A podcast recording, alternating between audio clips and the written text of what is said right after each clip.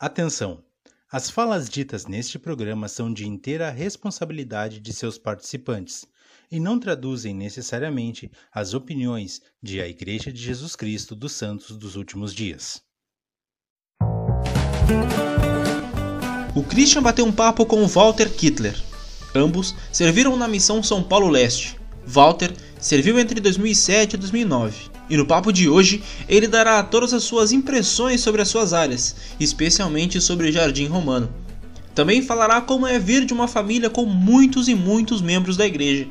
E claro, contará várias e várias experiências vividas na missão São Paulo Leste. O papo de hoje está muito bom e você não pode perder. Confere aí.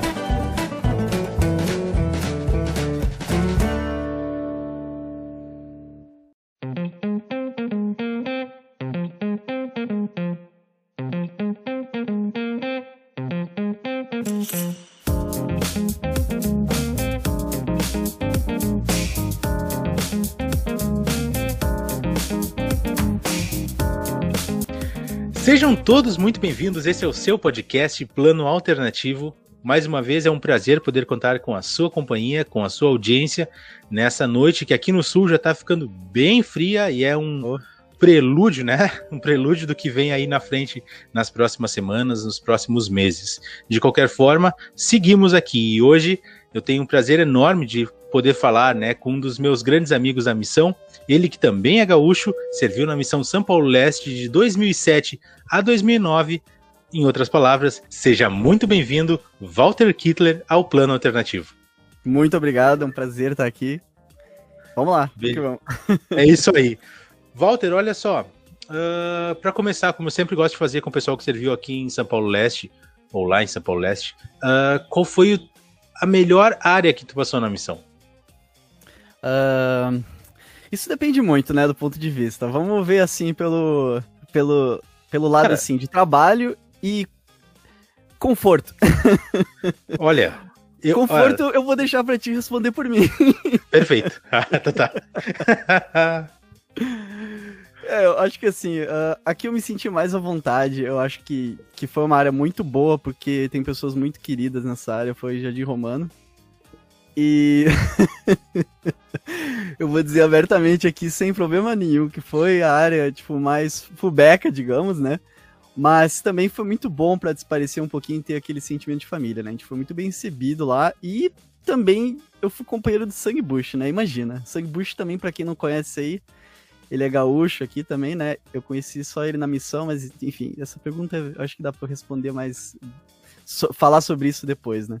Uhum. Mas eu gostei muito de trabalhar no Jardim Romano uh, por, por essa questão. Uh, é, é, muito difícil falar, na verdade, para mim, qual foi a melhor área. A missão eu vejo ela como um bloco, assim. Uh, só fala das tuas melhores áreas se tu teve alguma área ruim.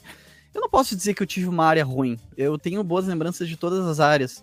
Mas claro que tem sempre algumas áreas que marcam mais por alguma família que tu ensinou, né? Ou algum companheiro que tu teve.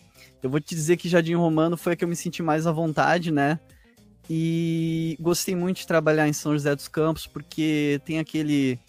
Para nós que somos gaúchos, né? A gente tem um sentimento meio que. É, é serra, né? Tem uma gauchada lá também, né? Bem família, o local.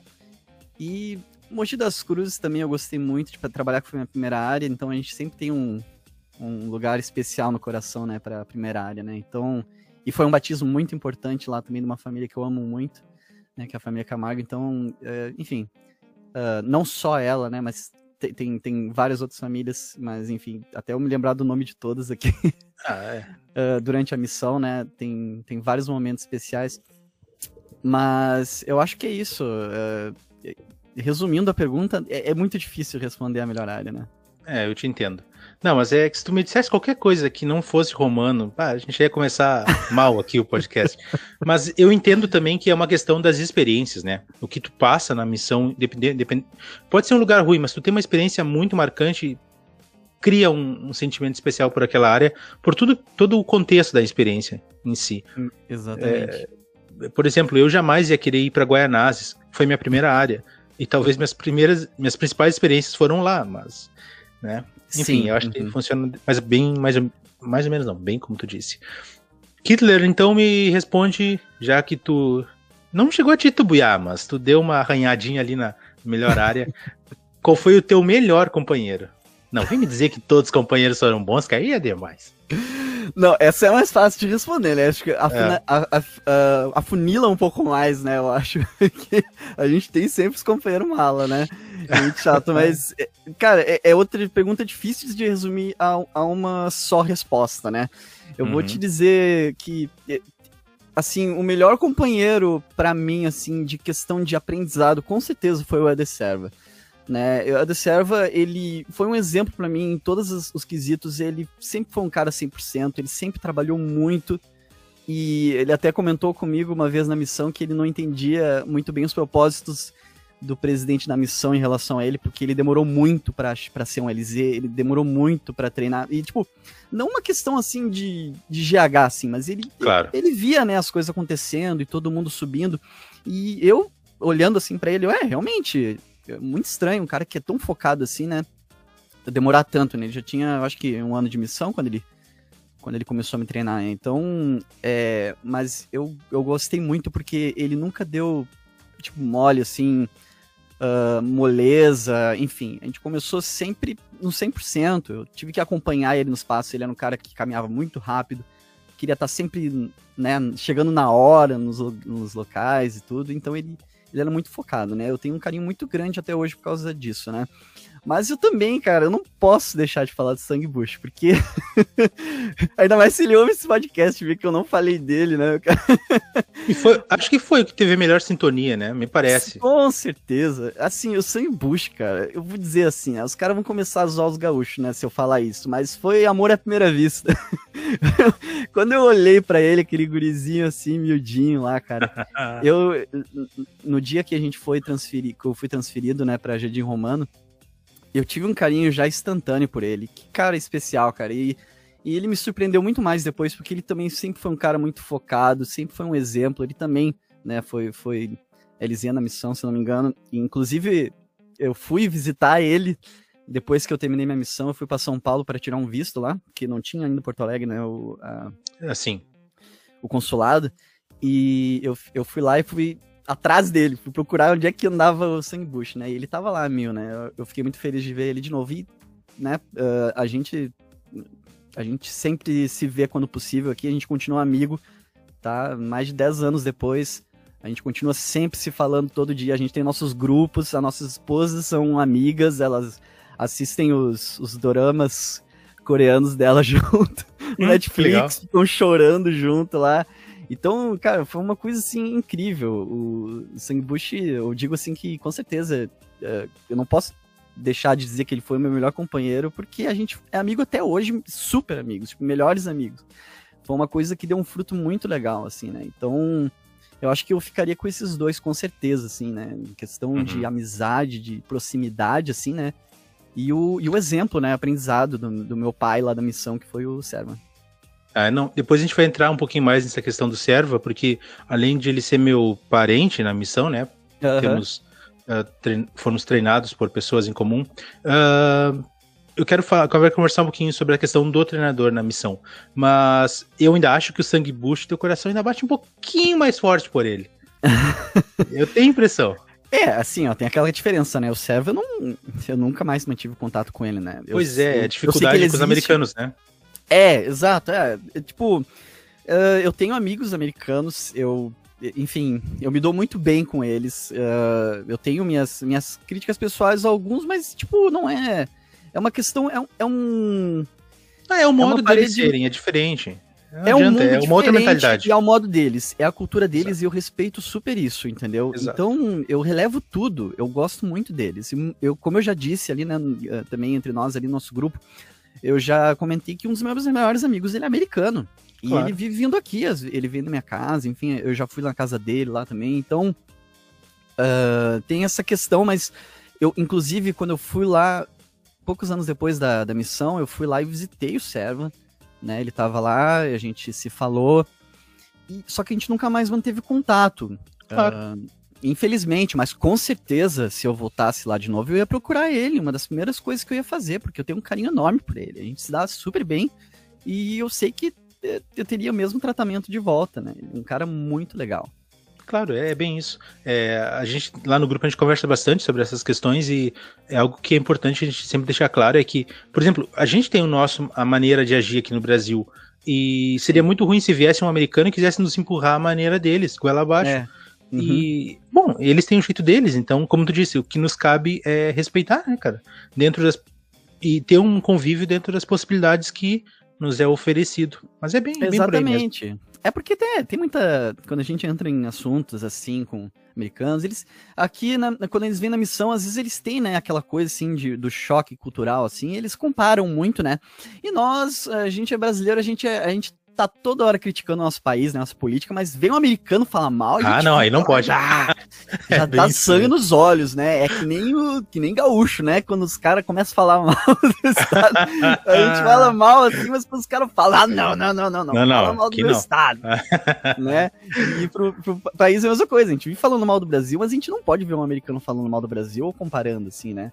E, Mas depois, é, todo americano que eu conheço, assim, que que conhece o Brasil muito tempo e tem um contato assim, tipo, casou com uma brasileira, tudo mais, né? Essas coisas, eles mudam muito a cabeça deles, entendeu? O coração vai amolecendo um pouco. Vai amolecendo, então eles são super assim, eles chegam aqui no Brasil e agem que nem brasileiro, ah, porque eu quero comer isso, quero não sei o quê, papapá. Eles não falam absolutamente nada dos Estados Unidos, eles não ficam comparando nem nada, entendeu? Então, é essa bem questão, por, por isso que dá para relevar a maioria das coisas. Eles são um cara legal. Exatamente. Bom, vamos lá então, voltando agora aqui Uh, cara, a tua família é uma das mais tradicionais da igreja aqui no, no, Rio Grande do Sul, ou pelo menos na região de Porto Alegre, né? Uhum. Eu lembro que quando eu tive a oportunidade lá de, de frequentar com mais assiduidade o templo, tinha lá o oficiante que era o irmão Kittler, uhum. e depois ele foi. Uh, eu não lembro se ele mudou o chamado, alguma coisa assim, mas ele era. Assim, ó, tu pegava lá as fichinhas, tinha sei lá, eu ia dizer 30, mas na verdade é 300 fichinhas dele de uhum. nomes, né, para ordenanças. Então ele é um cara super conhecido nessa volta. E aí eu te pergunto, é, tu nasceu no convênio, correto? Sim. Como foi para ti a, a, tua infância, a tua criação dentro da igreja, numa família onde todo mundo é membro? Porque a gente sabe que, ah, por exemplo, eu nasci no convênio, mas cara, da minha família era só meus pais membros. Uhum. Então, como foi para te viver nesse, no que a gente mais se aproxima de um meio mormon americano? então, é, é, inclusive o, o irmão Kittler, uma curiosidade, ele é primo do meu avô, tá? Ele, o Walter Kittler, né? Então, é, essa, essa parte de nascer no convênio é uma coisa engraçada, né? Porque a gente meio que vai no automático na igreja sempre, né? A gente participa de todas as coisas, para nós é o dia a dia, né? E a gente nunca. Eu acho que começa na missão ali a ver essa parte de conversão pelos olhos de outras pessoas. Eu acho que isso é um papel muito importante da missão, o cara acordar para a realidade, né? Porque eles, eh, uma pessoa que nasce no convênio, tá toda hora lidando lá com um membro da igreja todo domingo, aí lida com uma pessoa que, que não vai acreditar no que tu fala, para muitos é um choque. Exato. Assim, a gente sabe que tem cara aí que enlouquece na missão. Pira, literalmente né? Por causa do choque cultural e por causa da, da parte da rejeição, né? Foi muito rejeitado. E. Mas, tendo crescido na igreja, a gente cresce com aquela ideia do que é certo e o que é errado, né? Uh, e a gente tem certeza disso. E depois eu acho que quando a gente começa a se soltar uh, da, do cordão umbilical, né? Da família, uhum. a gente começa a ver que que tem vários, várias coisas entre o certo e o errado, né? E tu tem que começar a usar o teu julgamento. Uh, não é muito por parte da, da criação dos pais, às vezes eles querem criar a gente no, numa bolha, né? Sim.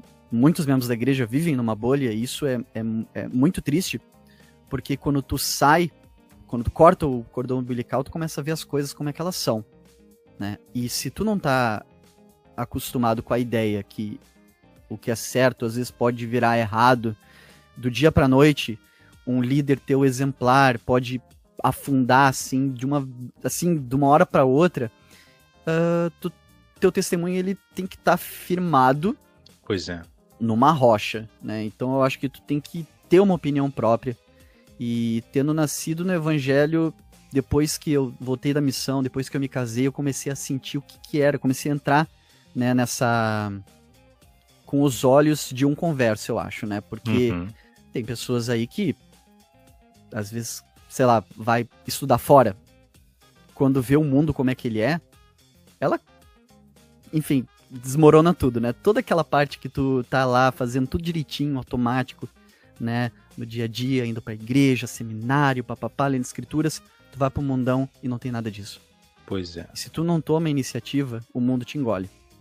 Entendeu? Então, é, é uma experiência, né?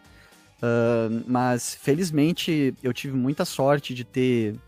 Eu, eu, tive uma criação muito boa, né, dentro da igreja, mas hoje eu, eu me vejo como uh, essa parcela pequena, assim, né, de, de, de, jovens, às vezes, que, que ficam firmes, né? A gente vê muitas uhum. pessoas que, infelizmente, elas se afastam por um motivo ou outro, mas antes eu não entendia muito disso e a gente tem a, a gente quando a gente nasce na igreja, né, a gente tem muito aquela a gente meio que julga automaticamente as pessoas, porque a gente tem aquela visão de tudo que é certo, que tudo que é errado, né? Mas eu acho que hoje eu vejo de outra forma isso e eu, eu tento entender cada vez mais as pessoas, compreender né, os motivos delas. Então eu não julgo de jeito nenhum. Claro. Porque eu sei que é, é muito difícil ser um membro da igreja e seguir tudo corretamente, né? E não conheço ninguém que vai seguir tudo corretamente, né? As pessoas, é, elas passam por coisas assim que, enfim... Por isso que eu acho muito importante tu sair da bolha. Tem que sair Exato. da bolha, tem que olhar os mundos de outra forma e ser muito humilde e aceitar as pessoas. Porque. Tu sabe que eu não tinha. Eu não tinha pensado ainda dessa forma. Eu concordo totalmente com o que tu disse. Uh, mas a gente não tinha conversado com ninguém que tivesse comentado isso ainda. E uhum. é verdade, cara, como um converso ele é beneficiado de tantas formas que a gente nem entende às vezes, né? É, uhum. é muito fácil quando tu tem um, toda uma base atrás de ti que te, te diz o que fazer. É. E aí a única, única preocupação que tu tem que ter ali com 14, 15, 16 anos é ah, tá bom, agora eu preciso do meu testemunho. E para a é. maioria das pessoas não é assim. É, eu, eu, eu, não tenho, é assim, eu não tenho vergonha nenhuma de dizer que eu fui ler o livro de Mormon antes de permissão, ali logo na porta. Ah, em uh... off eu te digo quando é que eu li o livro de Mormon completo depois. e, cara, assim, ó, eu, antes eu tinha vergonha de falar isso, mas eu acho que é uma coisa natural para quem nasce no convênio. Às vezes tu acha que lê escritura, ah, mas lê escrituras. Eu vou, eu vou pra primária, eu tô nos rapazes, lá nas moças, eu, eu vivo as escrituras todos os dias. Para que que eu vou ler as? Eu, eu tenho um testemunho, não preciso ler de cabo a rabo, não sei o quê. Não, mas é, tu, tá, tu tá seguindo a igreja por um motivo, eu acho que a base é tu ler as escrituras. Então eu fico pensando, Exato. nossa, cara, como eu demorei pra, pra ler. E li pouco. Eu, eu, eu, li pouco ainda, eu acho que eu acho que tem que ler muito mais, porque tem muito que aprender realmente. E, enfim, se tu segue alguma coisa, tu tem que saber o que tu tá seguindo, né? Tu tem que ler lá o manual e, e, e seguir aquilo. Claro, não, exatamente é isso. Hitler, então, assim, ó, ainda baseado nesse raciocínio, desse processo de, de conversão que o que mesmo a gente que nasceu no convênio tem que ter, uh, qual foi a tua tomada? Que momento te deu aquela tomada de decisão de é, tá bom, agora não é mais só porque eu sei que eu tenho que servir missão, agora eu vou porque eu quero servir missão. E aí eu te agrego uma outra pergunta. É, qual era teu principal medo que tu tinha com relação à missão? E se tu tinha alguma coisa que tipo, ah não, tá bom, isso aqui eu sei que eu vou, vou me dar bem na missão porque eu tenho tal característica. Isso é uma boa pergunta, porque uh, ainda voltando ali pra parte, né? Quando tu é criado na igreja, a missão é mais um passo, né? E só que eu acho que nessa parte eu eu tive uma uma instrução muito boa, porque eu sempre tive na minha mente, e eu, eu me lembro muito bem disso, que realmente é onde mandares irei, né? Eu, eu não tinha muito medo de onde eu ia. Eu realmente eu, eu, eu me prendi a isso e falei assim, olha, aonde for, eu, eu meio que me imaginei como uma aventura. Eu sempre pensei assim a missão como uma aventura, né? Porque é uma realidade totalmente diferente. Eu aceitei de uma forma assim que me surpreende até hoje. Porque eu acho que se eu fosse mais lúcido naquela, naquela época, eu teria ficado um pouco mais apavorado, mas eu acho que eu era muito ingênua. Então eu sempre, eu sempre pensei assim que ia ter alguém sempre cuidando de mim. Eu nunca tinha ficado longe da minha família, em momento algum da minha vida, e meus pais, eles nunca me iludiram de forma alguma que a missão era maravilhas. O meu, meu, hum. meu, meu pai sempre falou, olha, não é fácil. Eles serviram? Passar... É, o meu pai, ele não serviu. A minha uhum. mãe, ela serviu. Olha. Eu acho que depois, se der um tempo, eu posso falar também um pouquinho da história deles. Beleza. Mas é. Uh, mas ele sempre me falou, sempre foi realista quanto a isso, porque o meu pai, apesar de ele não ter servido uma missão, ele sabe da realidade como é que é, né? Ele não, ele não esconde de ninguém. Claro. E então, quando eu, eu recebi o chamado para São Paulo Leste, uh, não foi nenhum choque. Eu, a minha reação foi positiva, porque eu já sabia, olha, ótimo, em São Paulo, nossa, vai ter bastante trabalho para fazer, né? Porque é uma cidade enorme. E, e eu já fui preparado com essa, com essa mentalidade. Isso foi muito bom, né? Tem muito cara que, que se apavora, né? Fica muito nervoso, fica pensando muito. Ah, e se eu for para esse país? Ah, e se eu for para essa cidade? É, então. e eu não, eu não julgo, de forma alguma. Eu acho que eu não me apavorei porque, como eu disse, né? Eu acho que eu ainda era uma pessoa, uma criança assim, ingênua. Eu falo criança uhum. porque, cara, eu acho que eu só amadureci é. mesmo quando eu casei. É, exatamente. É, não, não escondo isso, não tem problema em falar. A missão para mim foi, foi isso, foi uma aventura. Que legal, que legal. Cara, e o CTM então? Conta pra nós como foi teu CTM, foi tranquilo? Teve alguma experiência uh, diferente lá? Pegou o Presidente Cardon ainda, né? Sim, Presidente Cardon. É. é, o Presidente Cardon foi, foi engraçado, porque o Presidente Cardon, ele foi presidente de missão da minha mãe. Bah, então, sério? Uh, ele foi presidente de missão da minha mãe. E. então eu já cheguei, cara, com aquele negócio, né, do, do duelo mimado, né? Porque uhum. eu já cheguei lá com um tapete vermelho. E eu, ainda bem que ninguém sabia, até o momento que o presidente não falou na frente de todo mundo. Ah. Que assim, ah, porque o meu neto está aqui, não sei o que. Eu, ah, verdade. Eu, putz, aí ele me expôs lá na frente de todo mundo, no saguão lá, que eu era, né, filho da, da Sister Hitler, que não sei o que. E eu, bah, eu fiquei assim, né, não sabia onde fiava minha cara, né. Mas uh, sobre CTM, cara, CTM foi aquele negócio. Eu tentei ser, já no início, eu tentei ser sempre o, o menino exemplar, né? Eu, eu, sabia da responsabilidade que a plaqueta ela trazia, né? E, enfim, eu já cheguei lá, cara, dei cara com o Helder Roberto, que foi meu companheiro. Cara, todo mundo sabe como é que é o Helder Roberto é. Ele é um cara uh -huh. espetacular. Esse, ali ele é todo alegre. Não tem como tu não gostar de ser companheiro dele. É uma pena que a gente Exato. não foi companheiro na missão, a gente só foi companheiro no CTM. Mas foi não, muito não, bom. É, não tinha como começar melhor. Perfeito. Uhum. E eu fui chamado como líder de distrito lá, então foi uma experiência legal porque eu já aprendi algumas coisas de liderança, né? Claro. Eh, no CTM, mas foi muito bom o CTM, não tem nada a reclamar, foi tudo certinho. Perfeito. Tu lembra como é que foi teu primeiro dia na missão? E aí já pergunto uma segunda questão. Tu lembra uhum. depois pode nos dar um panorama geral de como foram as tuas primeiras semanas na missão. E aí sim, uhum. tu falou que não tem um choque de realidade, né? Mas, cara, situa para nós um pouquinho as diferenças no teu ponto de vista de São Paulo pro Rio Grande do Sul.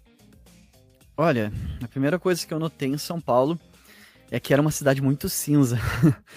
é uma cidade assim que o ar é mais pesado e é muito movimentada né? Uh, mas essa, reali essa realidade foi quando eu posei, na verdade, em São Paulo, né? Porque minha primeira área foi em Mogi das Cruzes.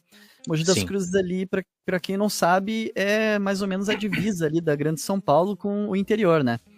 E tanto que fica a última estação de trem, né? Uh, uhum. é, estudantes, fica ali para a região, na, na, na, direção da região leste.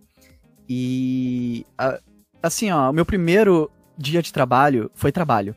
Não teve assim, ah, seja bem-vindo, não sei o que. O Zé Seven me colocou para trabalhar na hora.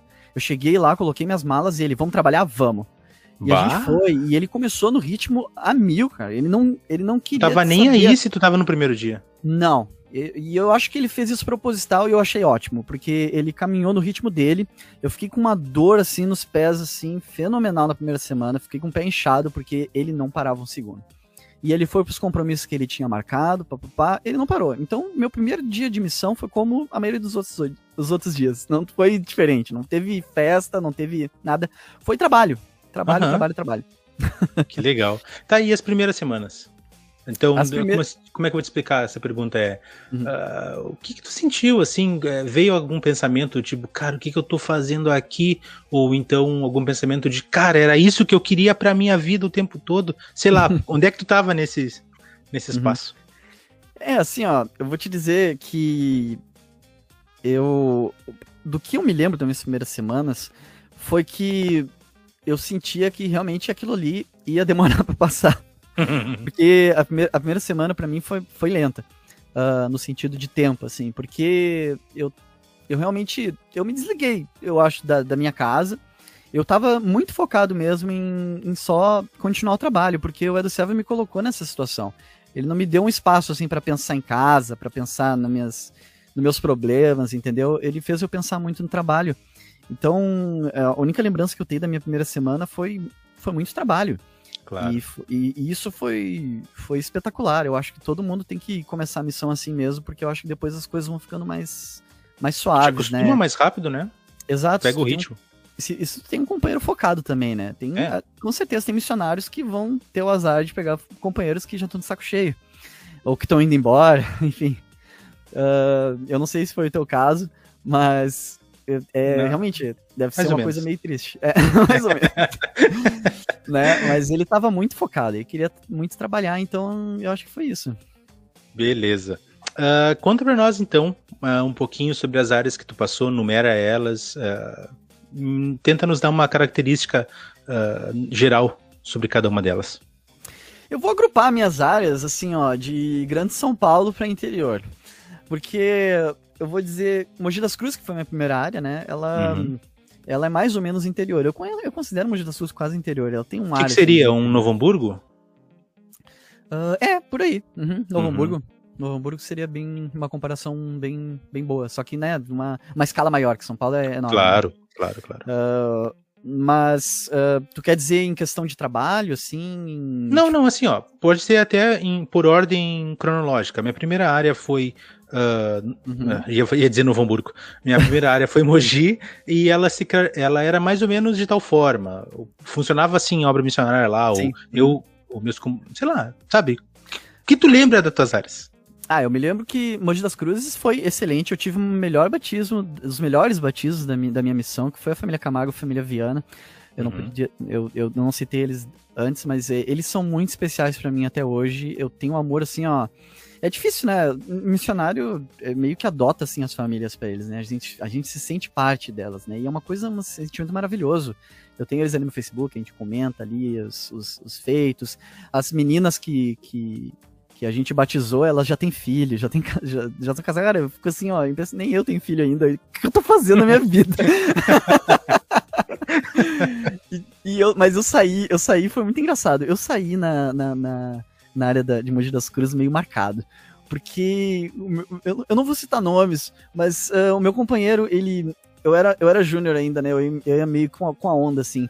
Mas ele arranjou um problema muito desagradável ali pra área que ele queria, ele queria, ele tinha aquele sentimento que ele queria ensinar as pessoas. Uh, ele falava que os eleitos estão.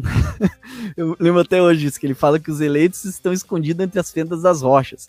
Quando eu olhava para um lugar assim e torcia o nariz, ele fala: Ah, é, é para aí que a gente Ah, vai. não. Eu vou te dizer assim, ó, a gente teve um acerto muito grande nessa, nesse quesito. Tá, que foi a ah. família Viana, e eu já vou chegar lá. Só que essa outra não era uma família, era uma dupla de, de duas mulheres elas eram irmãs e Cara, assim, e... ó, elas moravam nos fundos, elas não pagavam aluguel, elas estavam numa situação de despejo, elas tinham um filho pequeno, assim, ó, era assim, ó, uma situação.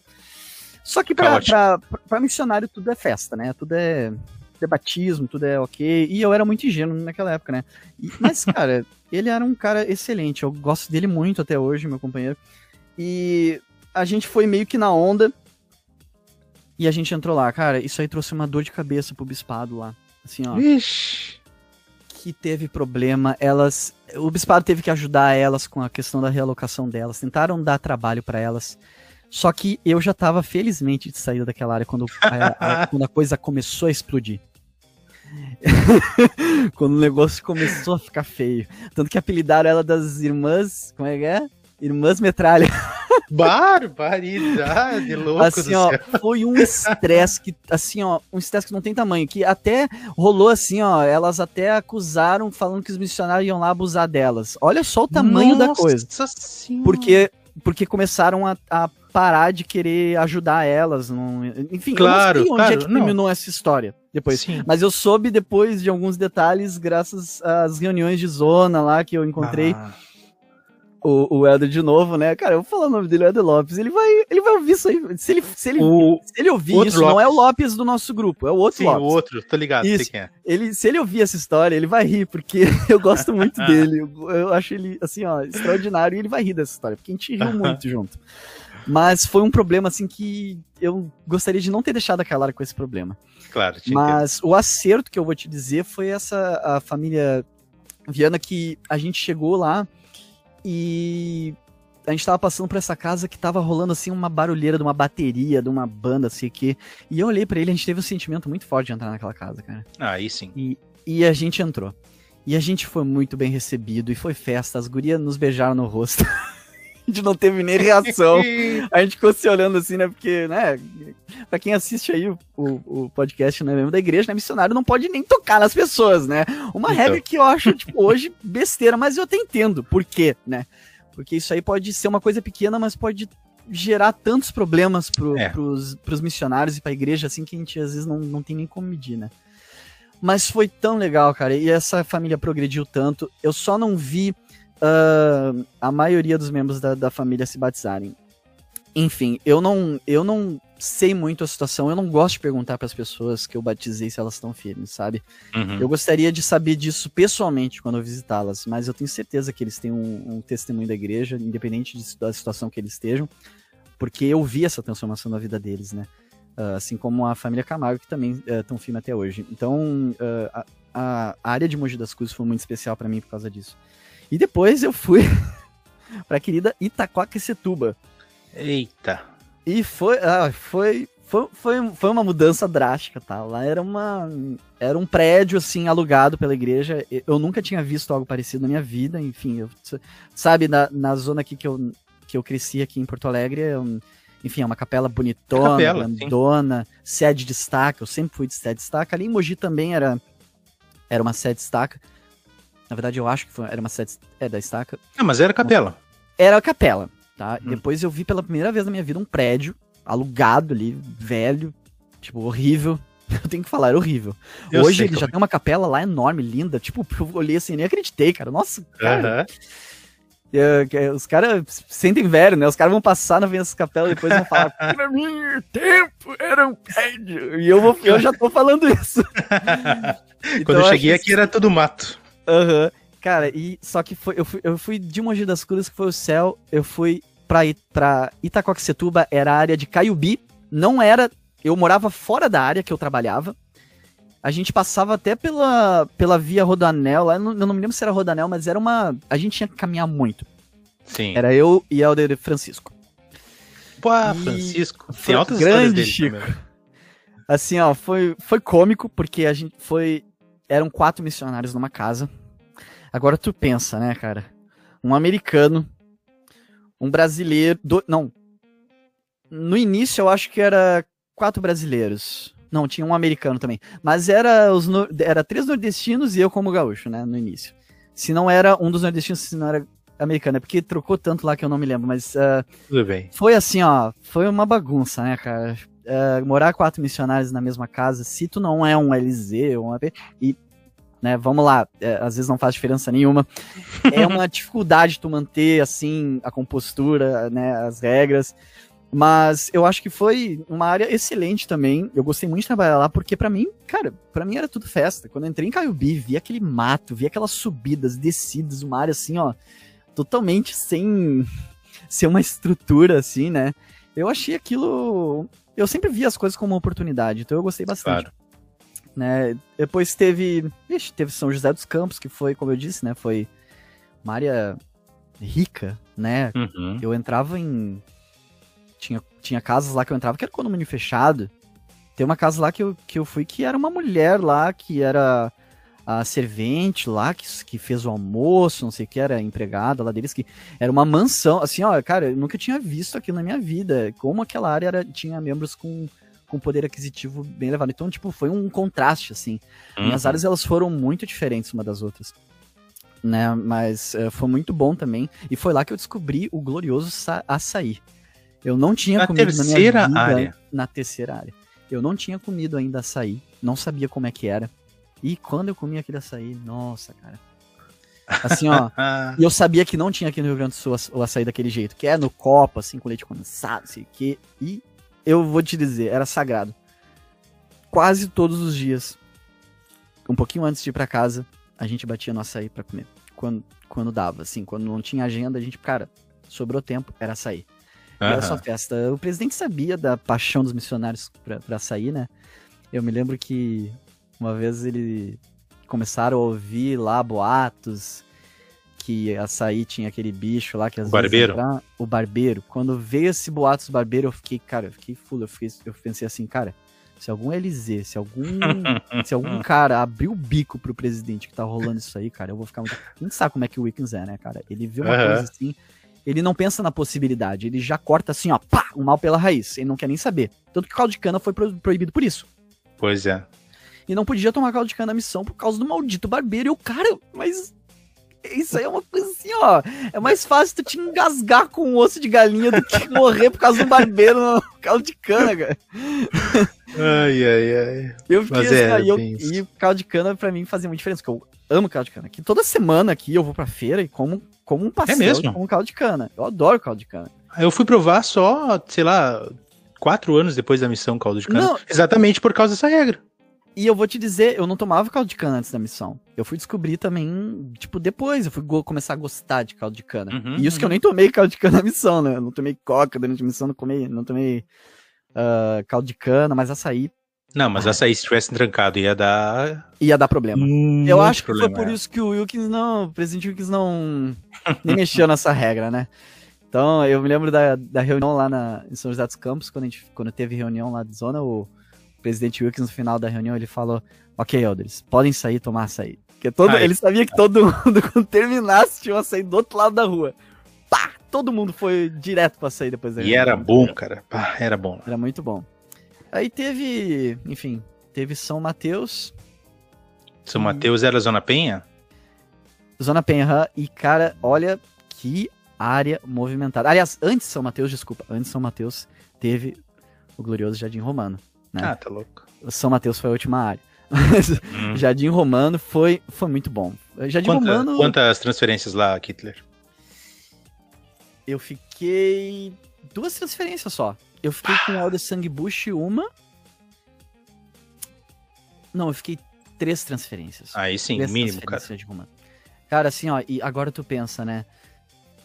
Jardim Romano.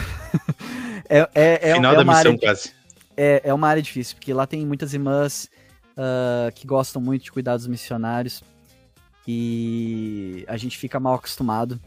Muito, muito, muito. Muito mal acostumado e, e se tu não responde, se tu não, tipo, dá atenção para essas irmãs, elas ficam bravas contigo. E eu tive problema lá porque o bispo ele sabia dessa moleza que os missionários tinham com essas irmãs. Uhum, eles uhum. iam pra cima dos missionários. E eu falo, olha, bispo, é, é difícil porque o amor de mãe salta às vezes. Sabe como é que missionário é? Mas o bispo lá foi super gente boa, ele teve uma conversa assim com a gente, né? E, cara, quando a, tu sobe a lomba lá na tua missão, tu tá indo a mil, né, tudo mais, e tu vai ter coisas na tua missão que realmente às vezes tu vai retroceder um pouquinho, né? Eu não vou dizer que é caso de todos os missionários, eu sei que tem missionários aí que, né, que são aí 100%, blá, blá, blá, blá. Uhum, uhum. Uh, cada, cada missionário tem as suas particularidades tá? Eu não sei assim, eu não vou te dizer que eu sei falar das minhas fraquezas na missão quais foram. Mas uma delas, eu acho que é, quando a gente começava a se sentir muito à vontade numa área, a gente ficava mal acostumado, né? Com, principalmente o tratamento da liderança, de, algum, de alguns irmãos, algumas irmãs, né? E, cara, tem irmãos que amam os missionários. E tu, uhum. e tu, e tu te sente muito... É acolhido? posso dizer? Acolhido com esse amor, porque faz falta. Claro. Tu tá lidando com muita gente durante o dia, tu tá longe da tua família. No meu caso, foi a primeira vez que eu fiquei longe da minha família. E quando tu sente esse acolhimento familiar, é difícil tu querer te afastar dele. Mas né? claro, mas claro. E eu acho que tem experiências boas e ruins que podem ver disso, né? Eu acho que a ruim é, com certeza, a fubecagem. O missionário vai ficar o dia inteiro, vai querer, às vezes, sei lá, ficar o dia inteiro, às vezes assistir um filme na casa da irmã, isso acontece. Em Romano né? acontecia isso. Exato, a noite do cinema. Vai lá, mete filme de terror, de comédia, a gente ria junto. E, cara, isso aí eu tenho, eu vou te dizer, eu tenho. Um dos missionários que eu mais lembro na minha vida era uma dupla, que era um gaúcho e um carioca lá de Brasília. E eles iam pra minha casa, eles jogavam videogame comigo, GoldenEye no, no 64. Uhum. Eu acho que é um dos poucos missionários que eu me lembro. Então, essas experiências, às vezes, a gente pensa assim, ah, é negativo porque o cara tá fabricando. Mas, cara, tu tá trabalhando dois anos da tua vida. Tu acorda às seis e meia da manhã. Tu estuda as escrituras, tu sai todo horário, tu almoça todo mesmo, sempre, sempre mesmo horário. Chega em casa mesmo horário, tu dorme mesmo horário. Se vem uma coisa assim diferente que vai te sentir um pouco mais em casa, é muito tentador. É, muito. Tu é jovem. Eu, com 19, 20 anos, cara, eu tinha uma cabeça de 12 anos, eu acho. tipo, e quando vinha essas oportunidades, assim, eu. Eu. eu enfim. Aproveitava. Eu sou. É, eu aproveitava porque eu sou um cara que sou extremamente extrovertido. Eu gosto de festa, eu gosto de conversar, gosto de rir. Então, eu não chegava assim, quando minha irmã queria assim, ah, não, fica mais uma horinha aí, fica não sei o quê. Eu não falava assim, não, irmão, eu tenho que ir embora porque a missão. e eu já tive Se não tinha compromisso, né? Se não tinha. É Exatamente. Eu, eu, eu, acho que é importante deixar bem pontuado aqui é que quando a gente tá falando de romano, não é que era uma área fubeca por si só. Uhum. É que lá tinha tantas possibilidades em romano. E como o, o, o, Walter falou, tinha tanta gente boa e querendo o nosso bem ali, que tu uhum. tinha exatamente o tempo para trabalhar, tu tinha o tempo para perder ali um pouquinho com a, com a família, tu tinha o tempo pro açaí, tu tinha, uhum. sabe, tinha muitas possibilidades lá. Uhum. E eu acredito que ele tenha sido mais ou menos parecido comigo nesse aspecto. Não é que ele ficava toda a noite lá é, na casa do membro. Não é. É que às vezes, entre um compromisso e outro, dá o tempo de tu pegar e dar uma passadinha na casa de um membro, tomar Isso. uma água, tomar um suco. E o membro vai te segurar, às vezes. Exato. E se tu não passasse, eles se ofendiam de verdade, cara. Uhum. É muito louco, Romano. Demais, eles ficavam brabos. A Neuce, uma vez, eu acho que eu fiquei uma semana sem ir lá, porque tava, assim, graças ao nosso bom Pai Celestial, tava lotada. Rapaz, essa mulher me pegou domingo pra brigar comigo. Ela fez a mesma coisa comigo. Ela fez a mesma coisa comigo. Ah. Eu vou te dizer, o missionário que chegou lá depois do Sangue Bush, ele não sabia muito bem. Ele uhum. já olhou assim, ah, ele olhava para mim, olhava pro relógio, assim, eu. é, eu, eu, eu, sei como é que é, mas vai entender. E ela veio assim depois e ficou muito braba. E ela disse assim: Helder, tem alguém, algum bispo tá reclamando. Isso! Ele falou exato. com vocês, porque eu vou pra cima dele, não sei o quê. ah, eu achava o máximo isso, porque, cara, a gente gosta demais deles, a, a irmã Neuce. Nossa, a gente tem um carinho muito grande por eles muito até hoje. Grande. E a gente, é, nossas mães da missão, né? A, a Clarice vai, vai passar aqui, já tem marcado com ela pra minhas Ah, é? Uhum. Ah, cara, nossa, deu, é. deu, muito bom, cara, muito legal. Uhum. Que, que, saudade que eu tenho desse povo, viu? Porque a, Cla a Clarice a gente deu muita risada. Cara. Ah, tá Nossa, tá como. Tem cada história, cara. Nossa, cada história engraçada. É. Mas eu acho, eu acho muito legal. A gente se sentia assim, ó. A, a Clarice era praticamente. Irmã era a irmã mais nova, cara. Era, era irmã mais, mais nova. nova. É esse sentimento que eu tinha, é esse sentimento que todos os missionários tinham. Era uma coisa, tipo, muito inocente, muito boa que a gente sentia, né? Porque a gente sentia falta desse sentimento de família. Quando uhum. a gente via, né, uma, uma guria que falava assim com a gente como se fossem irmãos, assim, tudo mais, eu achava muito legal. E falando um pouquinho dessa parte, assim, do, né, da, essa parte mais humana, né, dos missionários. É, eu acho que tem uma parte que os missionários têm que tomar muito cuidado. Quando tu pensa em regras, tá? Eu acho que as regras, elas existem por um propósito, com certeza. Eu não nego isso, tá? Eu tentava cumprir as regras, mas às vezes uh, eu me via cumprindo regras uh, pequenas, Bobas. Dando tanta importância para regras bobas. E eu pisava na bola em regras mais importantes. Por causa dessa dessa visão assim, ó, porque as, as, as regras que pegavam na minha fraqueza vinham com tudo. As regras que eram mais fáceis, era mais fácil cumprir. Então, é, eu acho que tu tem que focar no trabalho. Se uma regra, ela vai te trazer uh, os benefícios do trabalho, de estar tá mais próximo das pessoas, né, de fazê-las se achegarem-se a Cristo, isso é importante, mas o teu julgamento às vezes é, é, é, é aí que pega, né? O teu julgamento às vezes pode estar errado, né? E eu tive uma experiência, por exemplo, bem simples, bem pequena, tá? O missionário foi lá, um companheiro meu, foi lá, a irmã nos recebeu tudo mais. Na saída, ela foi dar um abraço nele, ele deu um pulo para trás. A gente nunca mais pisou naquela casa. Porque o missionário, ele é intocável, não pode abraçar, não pode beijar. Gente, era uma, era uma senhora de, de 60 e poucos anos. Ela veio dar um abraço de mãe. Então tu, quando tu vê um, no, nos brilhos dos olhos, né, de uma senhora inocentemente vindo te dar um abraço, né? Pra tu ser recebido de volta na casa dela, provavelmente vai ter que dar um abraço nela, né? Então eu não digo assim, ó, ah, então se tu interpreta que essa regra uh, vai te prejudicar, só só não cumpre regras. Eu acho que as coisas na missão hoje são muito diferentes da nossa época, né? Espero que sim. É, assim, ó, eu espero que nesse quesito tenha mudado. Tu não vai assim liberar assim, ah não, tá, como teve esse problema, agora pode abraçar todo mundo. Não, porque daí vai ter missionários que vão se passar, óbvio. Claro. Vão dar um abraço ali, a guria às vezes moça, vai se aproveitar, é. vai dar um abraço meio, né, que vão interpretar errado, aí vão dizer. Mas, cara, ah, é entender o, o abraçou lá a guria na rua. É entender Oi? o espírito da lei. Exatamente. Tu tá entre quatro paredes dentro da casa de uma pessoa que tá com o marido ali e tudo mais, uma senhora, vai te dar um abraço porque ela quer te agradecer por tu ter dado um, um entendeu? Uma mensagem para abençoar a casa dela. Abraça ela uhum. de volta, cara. Não pensa duas vezes. Tu sabe o que é certo. Tu não precisa seguir um, uma regra estúpida. Tu tem que pensar no, no, no, espírito da lei. A regra tá ali porque tu sabe por que, que ela tá ali. Porque tu não vai poder sair beijando, dando três beijinhos e abraçando todo mundo que tu vê. Entendeu? Então, para não ficar assim, ah, não, exceto aí abrir ali um, né, um anexo ali, um, não puxar assim, ah, não, só pode só pode cumprir essa regra se for uma senhora de 65 anos que tenha um brilho no olhar, que queira te dar um, um abraço de, de família, assim. Não. Então, eu acho que essa parte é importante. Tu tem que. Exato. Tu tem que saber usar as regras a teu favor. Perfeito, perfeito mesmo. É bem isso aí. Uh, inclusive, e aí, desculpa, vou entrar de novo, vou trazer a irmã Neuce, família Guiar de novo. é, cara, no meu último dia lá, ela me abraçou e eu lembro até hoje do abraço dela, porque foi o abraço mais próximo que eu tive uhum. do abraço da minha mãe na missão. Exatamente. Eu me senti querido, cara, de verdade. Eu acho que é bem nessa linha que tu tá falando. Não é tu sair abraçando as moças, ou tu sair beijando mulher de. Uhum. com um filho ali de vinte e poucos anos. É tu é. entender que são situações e situações. Exatamente. Muito bem. Quer falar alguma coisa sobre São Mateus ainda ou a gente já passa pro próximo?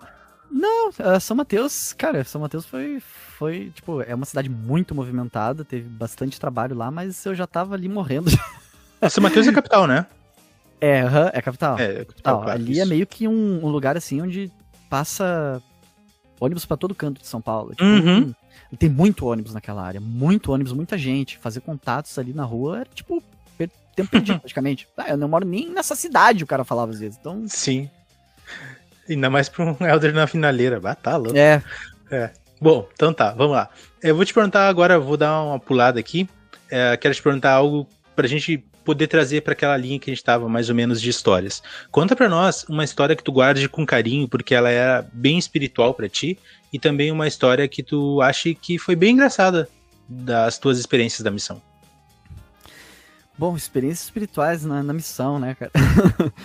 A gente tem muitas e às vezes é difícil de, de lembrar de todas, mas eu tenho eh, um carinho muito especial uh, pela, pela família Viana e Camargo de, de Mogi das Cruzes. Eu acho que quando a gente levou o presidente Wilkins para ensinar e prestar o testemunho da família Camargo, porque estava tava sendo um pouco difícil para eles aceitarem assim, né, de vez.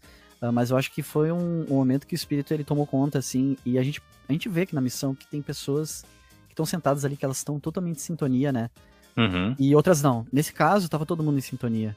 E eu acho que o testemunho do, do presidente Wilkins, ele fez muita diferença lá uh, na hora, né? Porque tava precisando desse, desse empurrãozinho. Uh, e foi muito crucial, assim, pra conversão, porque foi uma, foi uma conversão muito forte, né? Que trouxe muito, muitos frutos para aquela família. E, cara, teve outras experiências pequenas e grandes assim que em questões de relacionamento mesmo, de companheirismo, sabe? Eu acho que a missão, uma coisa muito importante para tirar da missão é que ela te prepara muito pro casamento. Uh, em que sentido? Tu tá lidando com uma pessoa estranha que tu nunca viu na vida. Uhum. E, então é muito mais difícil que um casamento que às vezes tu tá namorando com a pessoa há tempo, tu tá conhecendo ela e tudo mais, na missão não tem essa chance. Tu vai estar 24 horas por dia com aquela pessoa e ela, essa pessoa vai ter opiniões muito diferentes tuas, né? E eu aprendi muito com reconciliação, a perdoar e a pedir desculpas também, né? Reconhecimento de erros, uh, engolir o orgulho, né? Esse tipo de experiência que tu só, às vezes, que tu vai ter é a primeira vez na missão. E tu nunca Sim, vai esquecer. Né? Uh, eu sempre tentava ficar de bem com meu companheiro. Eu tenho um orgulho muito forte de dizer que eu nunca tive uma briga séria com um companheiro. Nunca discuti com um companheiro, assim, de gritar ou de se pegar no pau. Porque a gente sabe que na missão às vezes acontece. Acontece, né? acontece. Briga física, né? Briga verbal. E eu sempre fui um pacificador. E eu acho que eu evolui muito nessa parte na, na missão também. Mas de experiência espiritual, cara, eu acho que a, a experiência espiritual é a missão. Uhum. Uh, o todo. É, é, é, é o todo. Uh, tu tem que tirar tudo que tu vê de bom da missão e levar pra tua vida. Porque eu acho que tu nunca esquece desses uh, dos momentos da missão. E eu acho que os momentos que mais. Que eu mais. Que eu. Que tipo. Que eu não me esqueço de jeito nenhum são os de aprendizado. Né? Uhum. Né? E chegando nessa parte de aprendizado. uma parte. Tu falou pra falar uma parte cômica, né? Uhum. Eu acho que teve muita parte cômica na missão. Teve muita coisa engraçada, mas. Uh, uma das partes mais engraçadas, um dos momentos que eu, que eu lembro muito engraçado na missão é que eu tava fazendo uma divisão. Eu não me lembro que eu era missionário, infelizmente, mas era em São José dos Campos. E a gente tava indo para casa e eu tava muito apertado. Eu tava muito apertado pra fazer o número um. Uhum. E, e não tinha realmente onde ir, tinha, um carro, tinha carros passando, a gente não tinha onde parar para usar o banheiro. E eu nunca tinha sentido tanto na minha vida, tinha que ser naquele momento. Mas eu nunca tinha tido, assim, ó, tanta vontade na minha vida de, ter, de, de, de ir pro banheiro. E, e, eu me lembro que eu tava desesperado, eu, eu não sabia se eu corria, não sabia se eu caminhava. E daí eu olhei pro Elder, assim, quando a gente tava no portão, eu tava mexendo com a chave, assim, a chave ia e caía. Ai, ai, ai. aí, quando, tipo, aí quando de repente, assim, caiu a chave, assim, eu parei. Parei, fiquei relaxado assim. Daí o Elder assim, ah, eu não tô conseguindo. Qual é a chave aqui? Daí ele olhou assim pra mim, Elder, Elder? Daí ele falou assim, daí eu, cara, toma teu tempo aí. Tá tranquilo. Pode, pode, pode. Como assim, cara? Pode fazer. Ele olhou, por quê? Tu não tava apertado, não sei o quê. Aí eu, cara, eu já tô na frente de casa. eu já tava todo molhado pé na Se entregou ali no final. Aí foi muito engraçado que eu fiquei assim, eu tava desesperado, assim, eu tava quase chorando, assim. Aí quando eu olhei assim, ele olhou para trás assim, Elder, tu tá calmo agora, o que aconteceu? Daí eu falei, não, pode abrir, tranquilo, cara, toma o teu tempo. Bem good vibes. Uhum. Cara, eu não sei, teve outra situação, cara, que, que eu acho que foi bem interessante, assim. Eu não sei se foi engraçado ou espiritual ou triste. Hum. Mas eu, no dia de uma divisão também, cara, como acontecia coisa no dia de divisão? Eu não entendo por que, que as divisões acontecem sempre as coisas mais inusitadas. Uh, não, peraí, tive... peraí, peraí, peraí, peraí. Essa divisão, essa experiência foi na divisão, né? A outra que tu contou. Aham, uh -huh. sim. Tá, mas essa, tu tava na tua área ou tu tava na outra área? Eu tava na minha área. Ah, tá, porque imagina, cara, tu tá em outra área e passar por isso e tu fica sem roupa pra... Exatamente. Ah, não. Ah, menos mal. Tá, vai, continua. Aí, tá. Aí uh, teve outra experiência que, cara, que daí foi com o número 2. Vixe. e essa foi muito triste, cara. Assim, ó, eu tava. Essa aí eu tava em outra área. Eu acho que. Eu acho que. Eu não sei quem é que vai lembrar dessa área. Eu acho que eu, eu tenho a impressão que era o Elder Lima que tava comigo. Eu não uhum. sei. Uh, mas se for, vai ser muito engraçado. Mas eu uhum. tava lá, né? Eu acho que era em Brás Cubas, era do lado de Mogi das Cruzes. Sim. Cara, como eu devo ter ficado falado naquela área. Eu, eu tava com uma virose e eu fui fazer divisão. Eu, inclusive, o missionário, na época, ele me xingou, ele me xingou e falou: Cara, como é que você faz divisão com virose, doente, só ficava em casa? Mas eu não tinha essa mentalidade na hora. Eu achava que, ah, é só uma dorzinha. Claro, dor de barriga.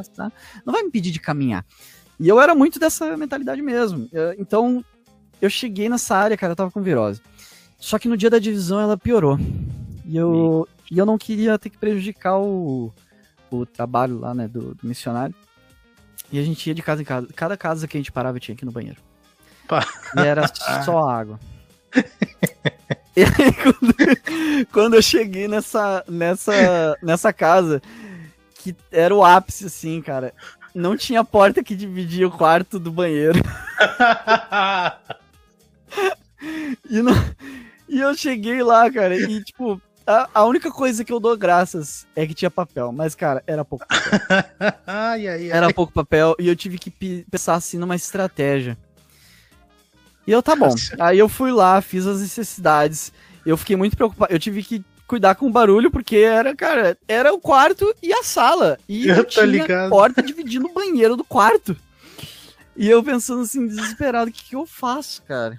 Aí eu, tá, eu usei o banheiro, papai era de uma irmã, não me lembro se era menos ativa até, tomara que não seja, porque senão eu nunca mais volto pra igreja. Mas acho que era mesmo da igreja. Aí uh, eu tava lá fazendo, mas aí quando terminou, eu fui puxar a descarga.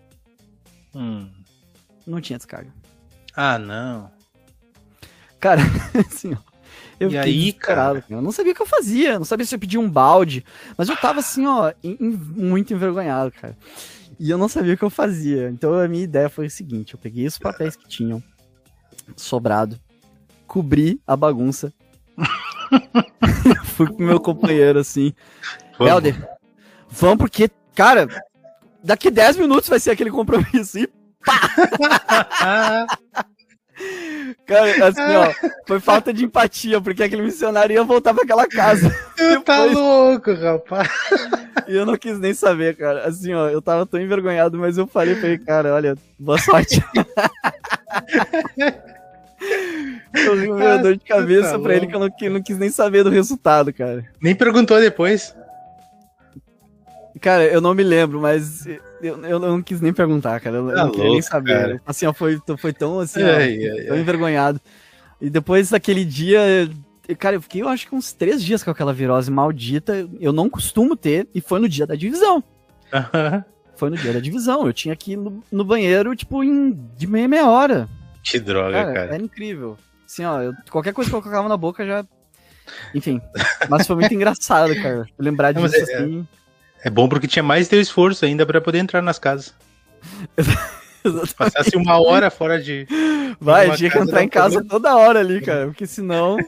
Mas foi muito engraçado, cara. Então foi o, a experiência número um e número dois. Engraçado. Ah, louco. E, cara, teve muito mais experiência assim, mas aí teria que ocupar muito tempo aqui para falar. Mas eu acho que essas aí foram mais, assim, constrangedoras e engraçadas ao mesmo tempo. Eu acho que essas constrangedoras a gente acha assim. A gente não acha graça no início, mas depois, não, mas depois lembrando a gente tempo. acha. Claro. Pessoal, assim que está nos ouvindo, é para quem ainda não serviu missão, que está indo para missão, essa segunda experiência do Kittler não é tão comum assim, mas a primeira gurizada, você se prepare, hein? Porque. Porque tu não tem tempo, às vezes, de parar assim, no meio do caminho, cara. às vezes dá vontade nas situações mais inusitadas. Exatamente. Tu tá, tu tá em casa de manhã, bem cedo, e tu tá em casa só daí depois de noite. Durante a tarde, tudo pode acontecer, né? Exatamente, se pegar um lugarzinho meio fresquinho, meio frio assim, mais ainda. Uhum, mais ainda. Tu tá longe às vezes de casa, né? Tu tá longe Exato. lá do, do teu conforto ali. Do... Então. Tá louco. Muito bem. Hitler, então passando para a parte final, uh, conta para nós um pouquinho como foi o teu último dia na missão, se tu recorda das experiências que tu teve, dos sentimentos naquele momento. Então, eu tive, assim, ó, diferente de alguns outros missionários, eu tive um pouco de empatia com o, mission... com o meu companheiro, né? Que na época era o Elder Cowan.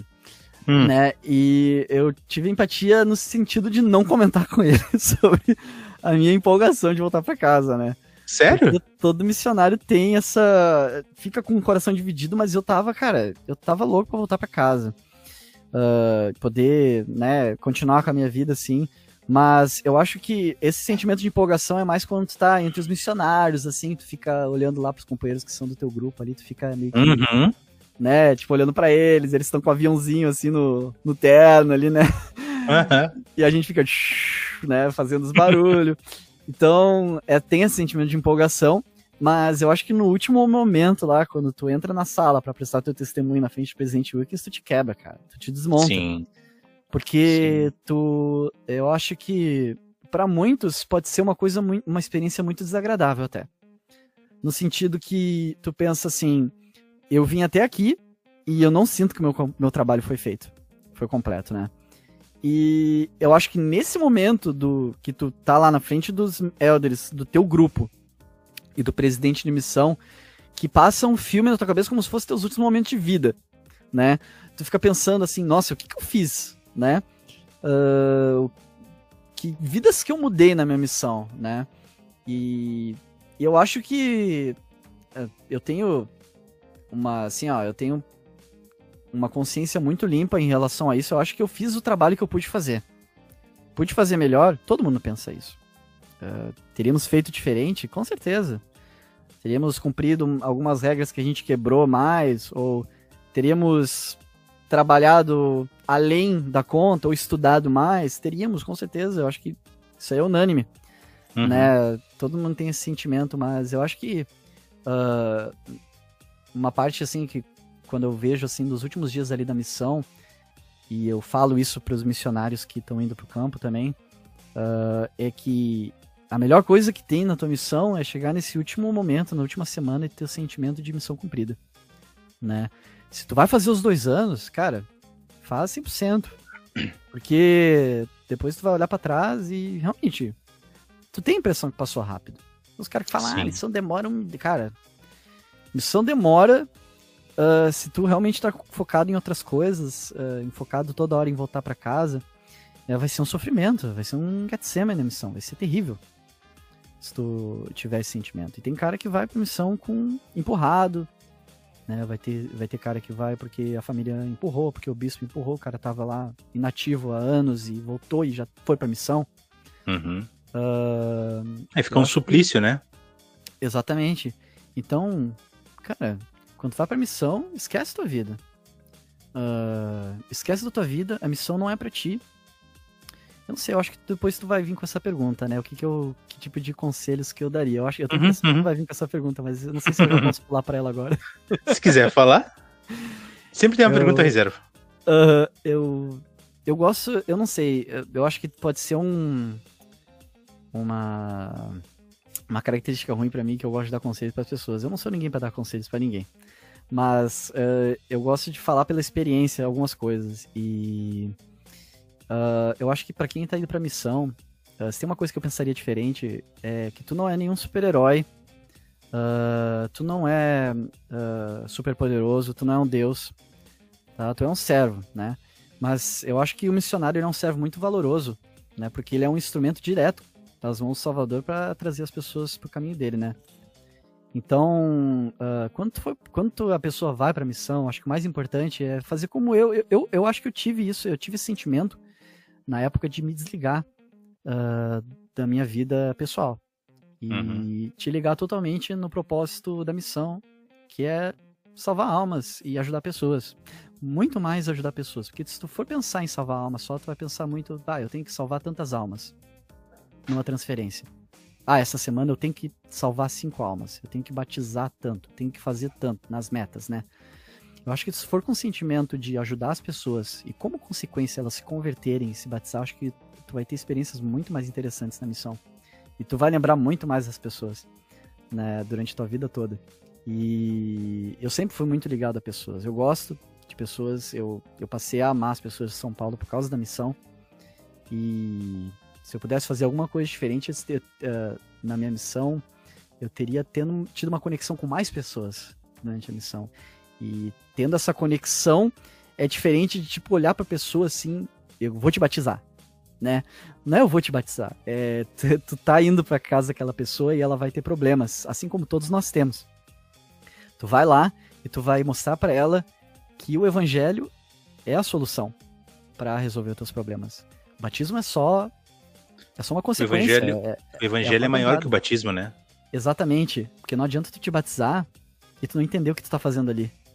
Vai ser, vai ser muito pior porque tu vai ver o batismo se tu te afasta depois de uma semana que tu é batizado ou um mês, tu vai ver o batismo pro resto da tua vida como uma coisa negativa. Cara, quando tu tava com a cabeça, eu fui me juntar aos mormons lá, não sei o uhum. que, de mormon, de Smith, o cara nem sabe por que, que ele foi batizado, entendeu? Então, eu acho que a conversão é um processo uh, que às vezes ele leva muito tempo. Então o missionário ele não pode ver a pessoa assim como né, empurrar a pessoa, né? Porque ela tá mudando uhum. a vida dela completamente por causa de um Zé Mané que apareceu e bateu a porta na casa dela, né? Os meus avós uh, mesmo uh, demoraram muito para se converter. Uh, alguns mais, outros menos, mas graças a isso que eu tô aqui, né? falando um pouquinho da, da história da minha família, não sei se tem tempo ainda. Vamos lá. Uh, para falar que eu tenho, eu tenho um orgulho muito forte, um orgulho bom, né? Claro. De, de ser, como o Severo falou, falou né, da, ali da nata, né, da igreja, mas é uma responsabilidade muito grande, né, também, de levar isso para frente, né, e eu acho que tendo testemunha é muito mais importante do que simplesmente ter um nome. Claro. O Severo sabe da minha opinião sobre isso, eu acho que não significa absolutamente nada tu ter um nome na igreja. Tu quer juntar os dois, uh, os dois uh, passarinhos ali que são, ah, um é neto, o outro é não sei o que, para pão, casal perfeito. Isso não quer dizer nada, porque Uhum. quatro paredes, meu filho, tudo muda. Não tem nome que vai segurar, não vai ter relacionamento, enfim. Se tu tem o foco no evangelho, é isso que importa, né? Mas os meus avós, eles demoraram uh, bastante para se batizar até, né? O meu, o meu, o meu avô paterno, para vocês terem uma ideia, ele se converteu, eu acho que foi em. Deixa eu ver. Cara, faz muito tempo. Eu sei É, que pelo- o meu pai, ele não era nascido quando Pela tua foi- expressão faz muito tempo. é, assim, ó, foi- faz muito tempo. Foi em 1959, eu acho. que Nossa! conhece- exatamente, que ele conheceu a minha avó e eles namoraram por muito tempo e se, ah, né, se casaram e tudo mais. E teve o Elder, eu acho que era o Elder Bauer e Elder Merrill, alguma coisa assim. Ah, a minha avó, ela recebeu os missionários primeiro, mas ela não recebeu instantaneamente, porque ela disse que o chefe da casa tinha que estar em casa, né? Então ela disse pra eles voltarem depois. Ah, e eles voltaram. Imagina se não tivesse voltado, né? eu não estaria aqui, provavelmente, pra contar a história. Aham. Então, essas pequenas coisas fazem muita diferença, né? Então, o meu avô, ele, ele demorou seis meses pra aceitar o evangelho, tá? Ah, então, às vezes a gente fica preocupando assim, bah, não, tem que batizar essa semana. Cara, seis meses foi suficiente meu avô poder aceitar, né? E todos os filhos dele foram batizados, tá? Ele teve seis filhos. Na época ele tinha quatro filhos quando ele se converteu. Meu pai não era nascido ainda, pra vocês terem uma ideia. Então, ah, são pequenos detalhes. Quando vocês ouvirem aquela vozinha assim, volta lá, cara, voltem, voltem. Quando vocês, que nem eu fiz naquela casa, né? Vocês ouvirem aquela bateria toda lá, rock, pá, pá, pá, pá, pá. Se vocês sentem que vocês têm que entrar, cara, nem pergunta, só vai, faz, entendeu? E na minha parte ah, materna, foi a minha bisavó, que ela já era, é, eu acho que ela se batizou, só que foi em 63, eu acho que ela conheceu a igreja. E ela mandou os missionários para ensinar meus avós, né, maternos. E o meu avô ele não queria saber de igreja. Não queria saber mais nada de igreja. Ele bebia, fumava, era assim, ó. Ele era bravo, não gostava da ideia de missionários e tudo mais. Mas a minha mãe, ela frequentou a igreja mesmo assim, mesmo sem, tem, sem ser batizada. Durante, parece que 10 anos ela frequentou a igreja. Barbaridade. É, e ela só se converteu depois que o meu, o meu avô, ele. Ela só se batizou, aliás, depois que o meu avô aceitou a igreja finalmente, porque foi meio que uma reunião familiar que os missionários fizeram mascarada lá. E eles fizeram isso justamente pra pegar o meu, o meu avô na isca, assim, né? Eles foram lá, fizeram, ah, vai ter uma reunião familiar, porque vai vir aqui os rapazes lá da igreja, sei o que, blá. E eles não falaram nada sobre o evangelho nessa reunião familiar. Foi só conversa. Então, é, eu- é aquele negócio que a gente fala do espírito da lei, né? A primeira Uhum. visita já tem que ter o eh, A gente aprende, né? Que tem que ter o convite do batismo, papapá. Cara, se a situação não for bem-vinda, porque meu avô ele não gostava dos missionários, não queria saber, não fala sobre o evangelho. Fala sobre qualquer coisa que a pessoa pra ganhar ela, pra ter amizade, Claro. pra confiança, né? Isso não é uma Exatamente. coisa assim, ah, então vocês manipulam. Não. É uma questão assim, ó, é uma questão social mesmo. é uma coisa simples que na vida é assim, entendeu? Tu vai ser rejeitado se tu vier com uma pessoa, se tu vier com interesses eh, secundários, a pessoa vai te rejeitar, né? E graças a essa a esse tato, né, ah, foi o Elder Amato, inclusive é um líder que muitas pessoas ah, conhecem, né? O Elder Amato foi que ah, ensinou o evangelho para minha mãe, para minha avó, né? E foi, foi muito especial, realmente. A minha mãe, ela, ela me contou essas histórias várias vezes já, meu pai também, eles têm muito orgulho disso. Porque deram muitos frutos, né? Claro. Na parte do meu pai, nove netos do, do vô Pedro foram missionários. Tá? Isso significa muito. E é motivo de orgulho, com certeza, mas um motivo de muita responsabilidade. E voltando ao que eu disse antes, né? Isso, eu, pessoalmente, eu considero apenas história.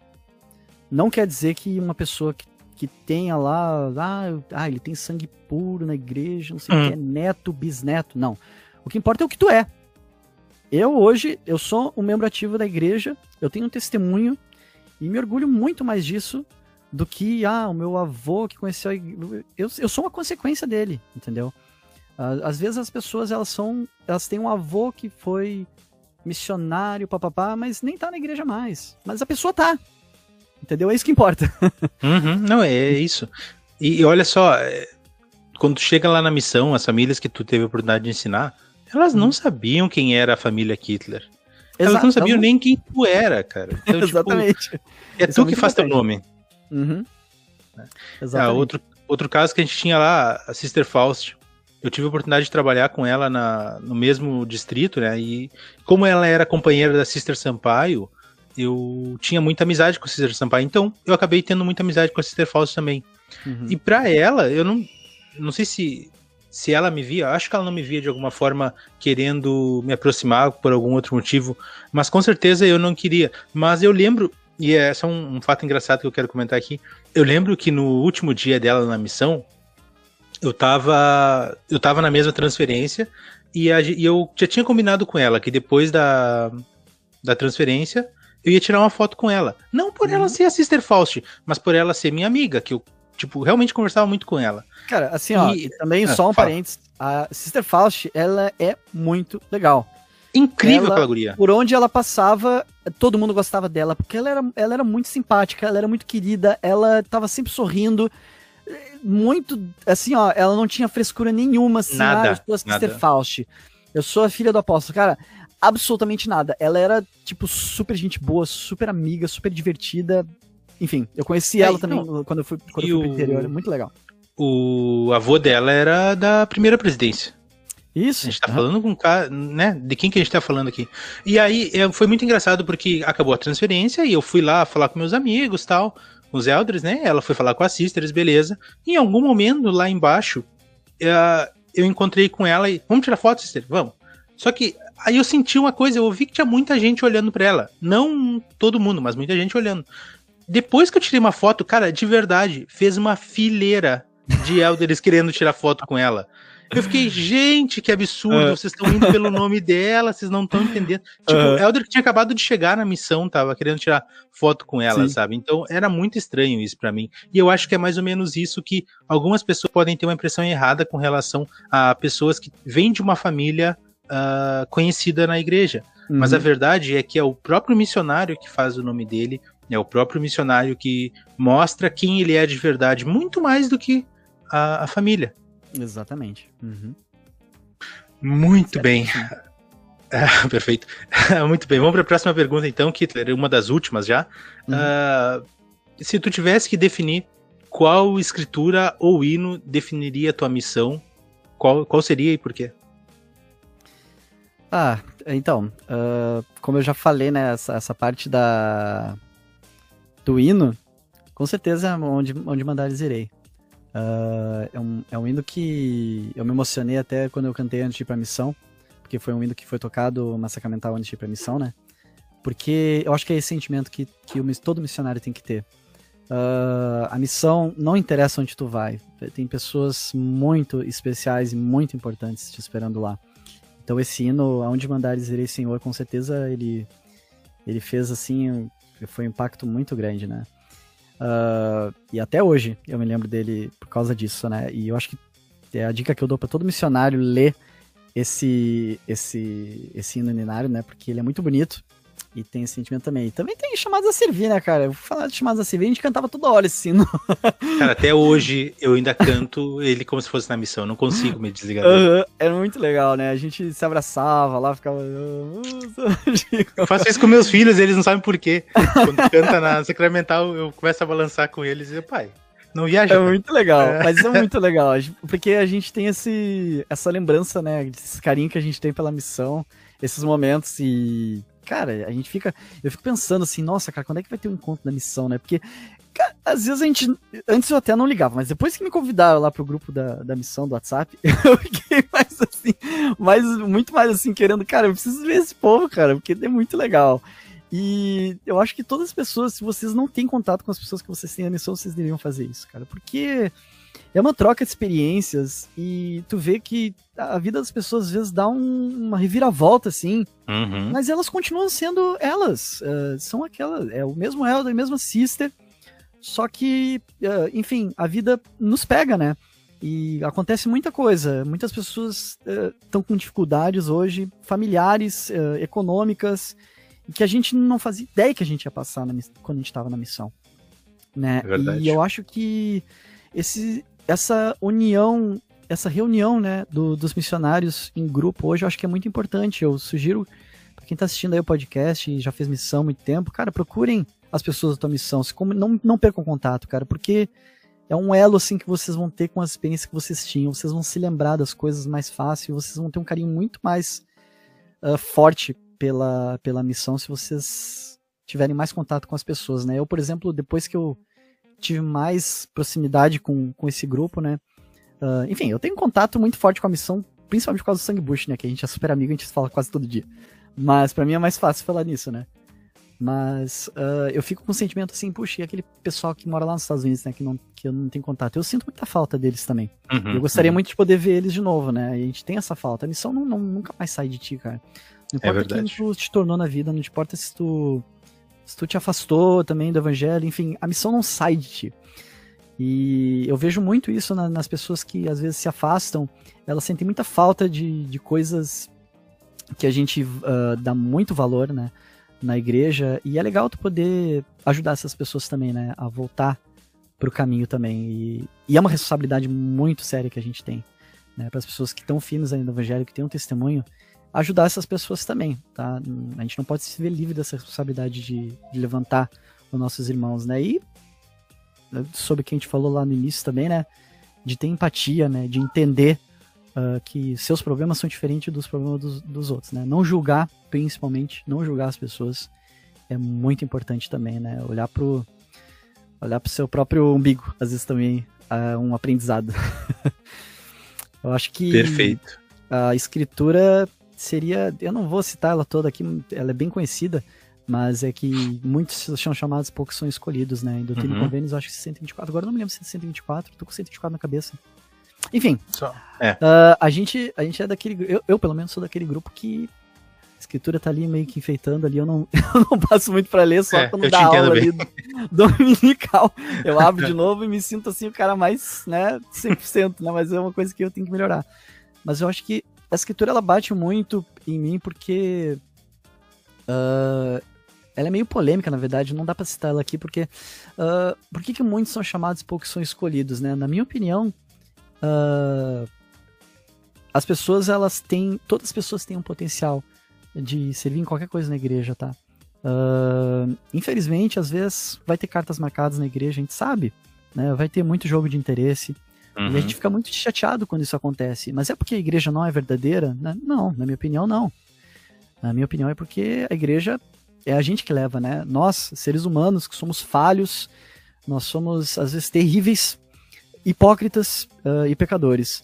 Mas Pai Celestial acredita muito no nosso potencial. Então, se tu é, às vezes, um cara nada lá, cara, você, é o, você tá sendo chamado para bispo.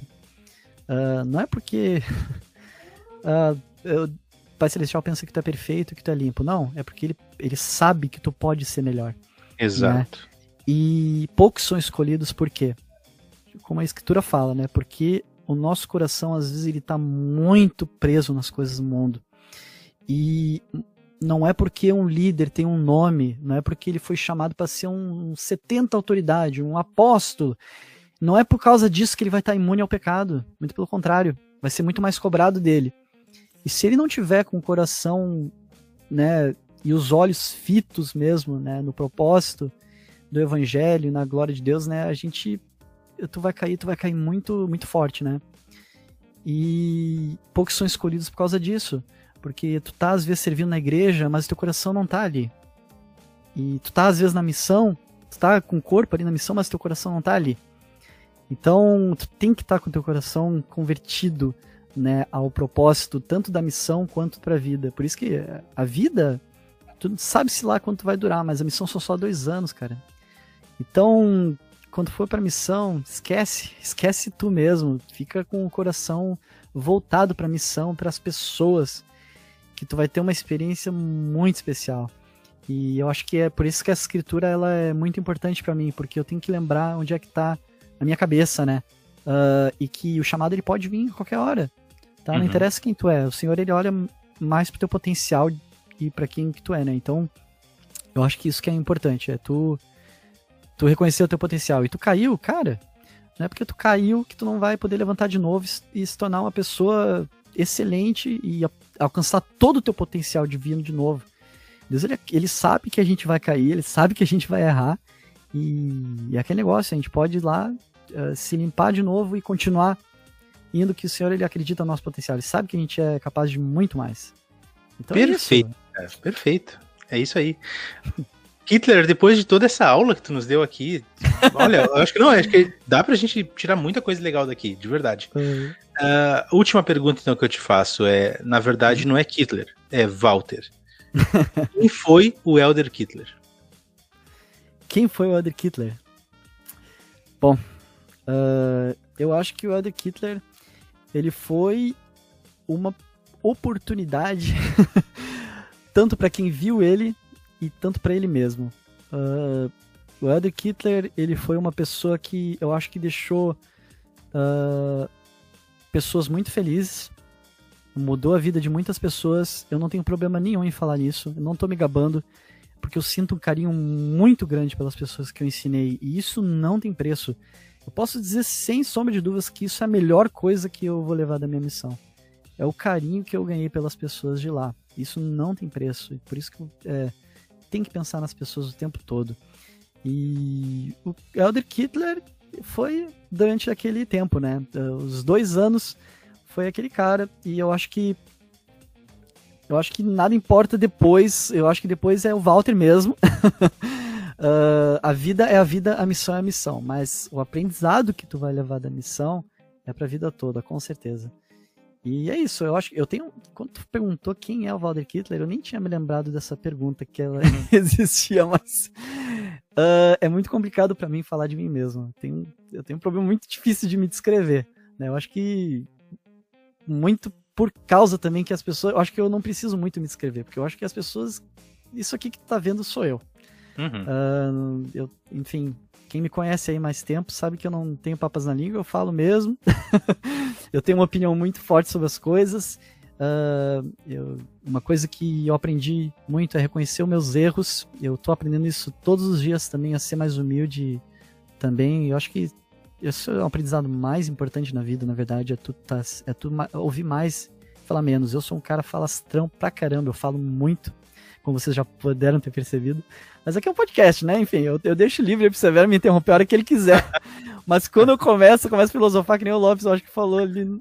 Bah, quando é que vai ser o filósofo? Vamos ouvir o, o Hitler filosofar. Eu tenho essa veia de filósofo, eu adoro ficar pensando as coisas que eu acho que uh, quanto mais tu pensa, mais, mais tu te conhece, né? E tu tem que estar tá pronto e muito aberto ao erro. Tu não tem que ter medo de errar. Na missão tu vai errar, na vida tu vai errar, mas é aí que tu vai acertar. Eu acho que é por isso que a memória tem um papel muito importante. Quando tu fizer alguma coisa muito errada na tua vida, principalmente na tua missão, se tu fubecar muito, tu vai lembrar pelo resto da tua vida dessas fubecagens. Verdade. E isso é um mecanismo, tá? Do nosso espírito, do nosso cérebro, como vocês queiram interpretar, mas é pra gente lembrar do, pra, do que não fazer mais. e a vida eu acho que é esse tipo de aprendizado, e a gente errar. E aprender a não fazer mais. E eu acho que o, o Elder Hitler é isso, é um cara que uh, fez, eu acho que deu o, todo o potencial, uh, errou, mas uh, também soube acertar algumas vezes, mas todos os erros foram muito aprendizado e a missão aprendizado 24 horas por dia durante dois anos. Muito bem, então era exatamente isso que eu esperava de ouvir de ti, porque é isso que tu nos passa e do que a gente conhece a tua missão foi bem isso mesmo. Uhum. Hitler, desde agora já te agradecendo muito pela, pela entrevista, pelas tuas palavras, pela conversa, mas antes de a gente encerrar, vamos fazer aquele joguinho rápido de perguntas para ver como é que tu te sai além do script tá bom? Ah, se bem que essa, se bem que o nosso nossa conversa é, também não foi nem totalmente é. no script, né? Foi bem tranquilo. Não, não, eu, como eu te disse antes, eu nem me lembro muito bem das perguntas, só fui mesmo. eu não ensaiei. Muito bem. Hitler, melhor comida que tu provou lá que tu não comeu aqui no Rio Grande do Sul, antes da missão. Açaí não vai. Nossa. Melhor comida que eu provei. Açaí não vale? Não vale, não. Nossa, cara, uh, eu vou te dizer, eu provei muita coisa engraçada na missão. Uh, uma, uma comida que eu comi lá, que eu não comi aqui, que eu gostei demais. Olha, eu vou te dizer que eu, eu não suportava antes o, o feijão, aquele carioquinho que a gente fala, né? O marrom? O marrom. Uhum. Uhum. Eu não como nunca isso aqui em Porto Alegre. Eu também não. Mas eu passei a gostar por causa dos, dos paulistas. Só que, infelizmente, eu não, eu não como mais aqui porque não aparece na minha mesa. Aqui a gente é muito feijão preto, né?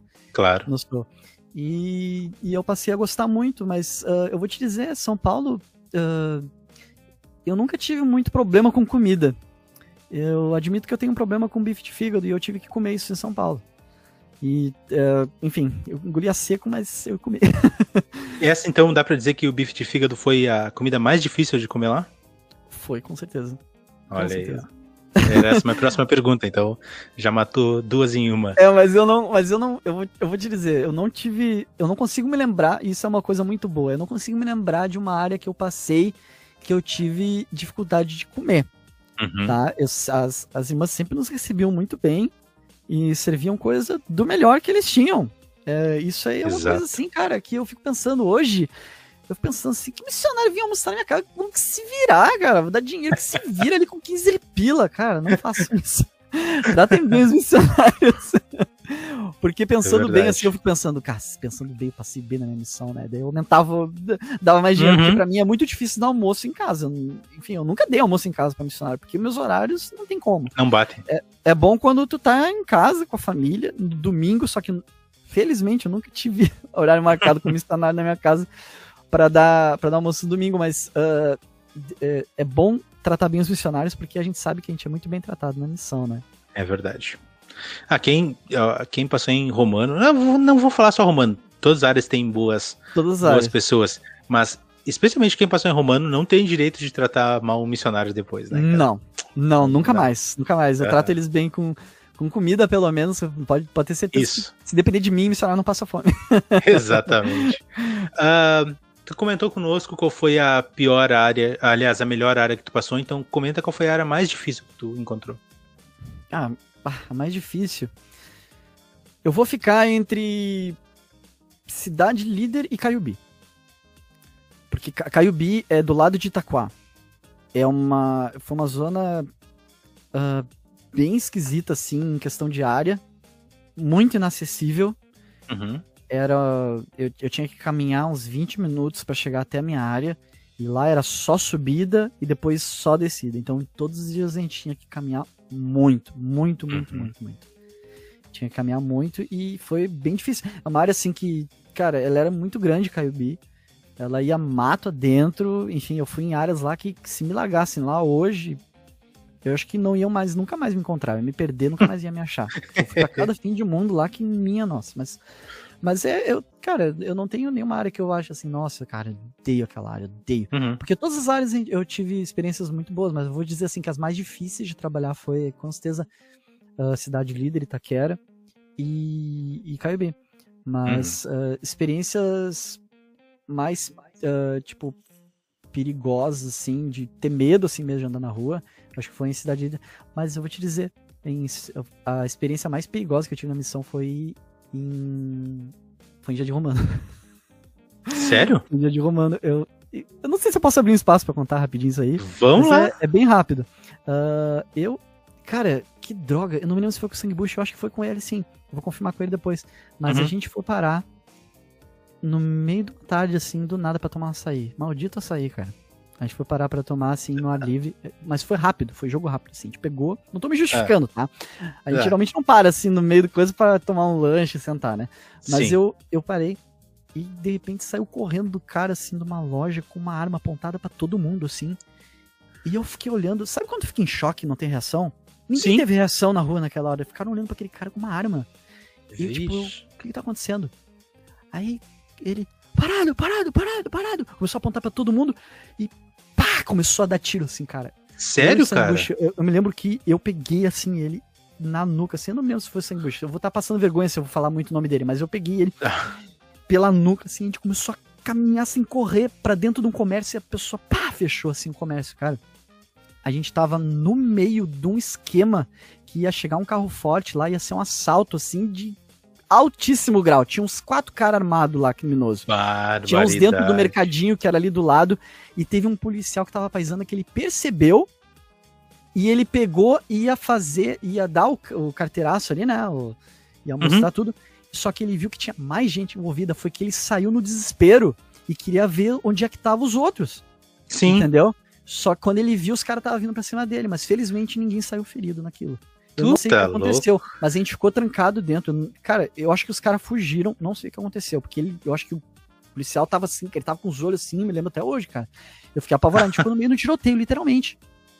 E eu tive que me esconder dentro do comércio. Cara, foi isso aí, se eu não me engano, foi em Jardim Romano. E, tipo, pô, que loucura, cara. cara. Era uma, era claro! Era área bem não, tranquila. Mas não foi a, a, mais perigosa que eu passei, não. mas o não, mas é, foi o evento eu... mais perigoso. É, porque, né, missionário é visto como como um crente ali, né? Se não uhum, uhum. os caras vão olhar se os criminosos, eu passei por ali ali que o cara tava armado ali, olhou para nós. Que que vocês são? Que vocês são? Que vocês são? Daí a gente, ah, a gente é missionário dele. Ah, tá, beleza. Vai lá, irmão. Vai lá, passei, passei. Eu tive, é entrei assim. em, em, área que era assim. então, é assim. cara, tu é missionário. Cara, hoje eu fico pensando, cara, que loucura. Por que, que eu faço essas Por que, que eu entrei naquelas áreas? Mas tu acha que tu é invencível, né? Tu já é foste, já voltou para alguma dessas áreas mais perigosas depois da missão? Eu voltei, mas eu voltei com muito medo. cara, é muito diferente, cara. É muito Exatamente, diferente. cara. Tu de não tem o manto mesmo. Tu não tem o manto, tu não, tu não te sente seguro, tu não te sente em casa, tu não sente nada. Muito louco, né? É, é... é bem louco.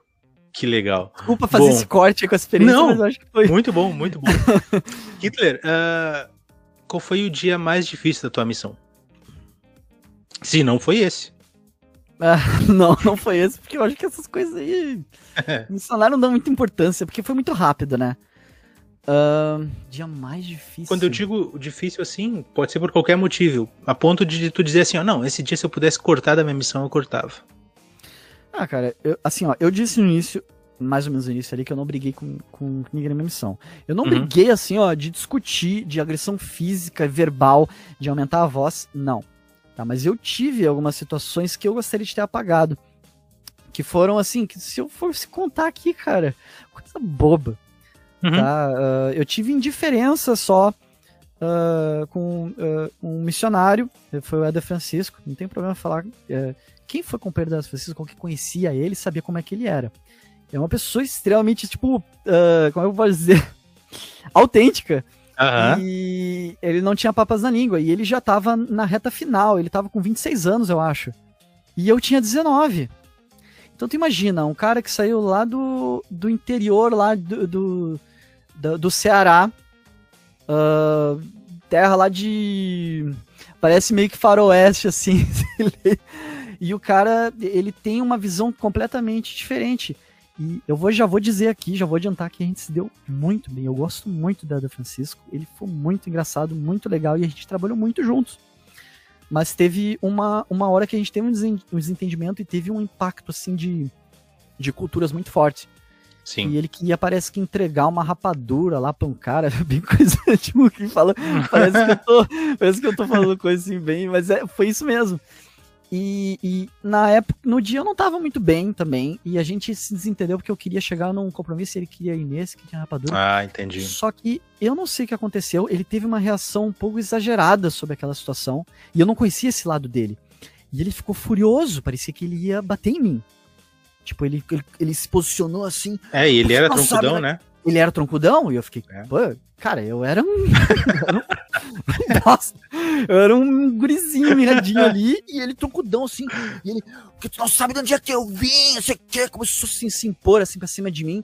E eu, cara, quem me conhece, sou um cara super da paz, eu nunca me briguei com ninguém assim, dessa forma, né? Uhum. E, e eu fiquei muito chateado na hora. E no mesmo dia era o dia da transferência, só que a gente, só que eu não fui transferido. E ficou aquela situação muito chata, né? Uh, tem aquela gata ali, a Pandora, pra quem ali. e, e naquele dia eu cheguei em casa E eu pensei assim, que droga, né? E a gente fica pensando na situação bah, de reconciliação. Parece coisa de, de marido e mulher, né? Uhum, A gente uhum. vê assim os nossos pais ali. E foi uma oportunidade porque eu não tinha tido uma experiência parecida aí né, na missão, nem na vida, de, desse tipo de conversa.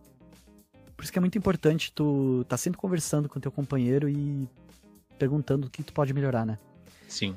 E eu tive a oportunidade de falar, olha, Dan Francisco, desculpa, ah, eu não sabia que tu ia reagir daquela forma, mas aqui estamos, nós vamos ficar mais uma transferência juntos. E eu quero só esquecer que isso aconteceu, cara. Porque eu gosto de ti. E às vezes tu pode ouvir essa história e pensar assim, ah, daqui tu ficou com medo de apanhar. Não. Eu fiquei com, com medo da reação dele. E eu Sim. fiquei pensando, depois que eu vi que eu ia ficar mais uma transferência, eu não queria que aquilo acontecesse de novo. né? Claro, Porque exato. que longe de mim ter uma briga muito séria com um cara na minha missão. Eu não queria ter esse tipo de experiência de jeito nenhum. E muita gente teve. E eu sei que na minha missão teve Uhum. muita briga séria de missionário.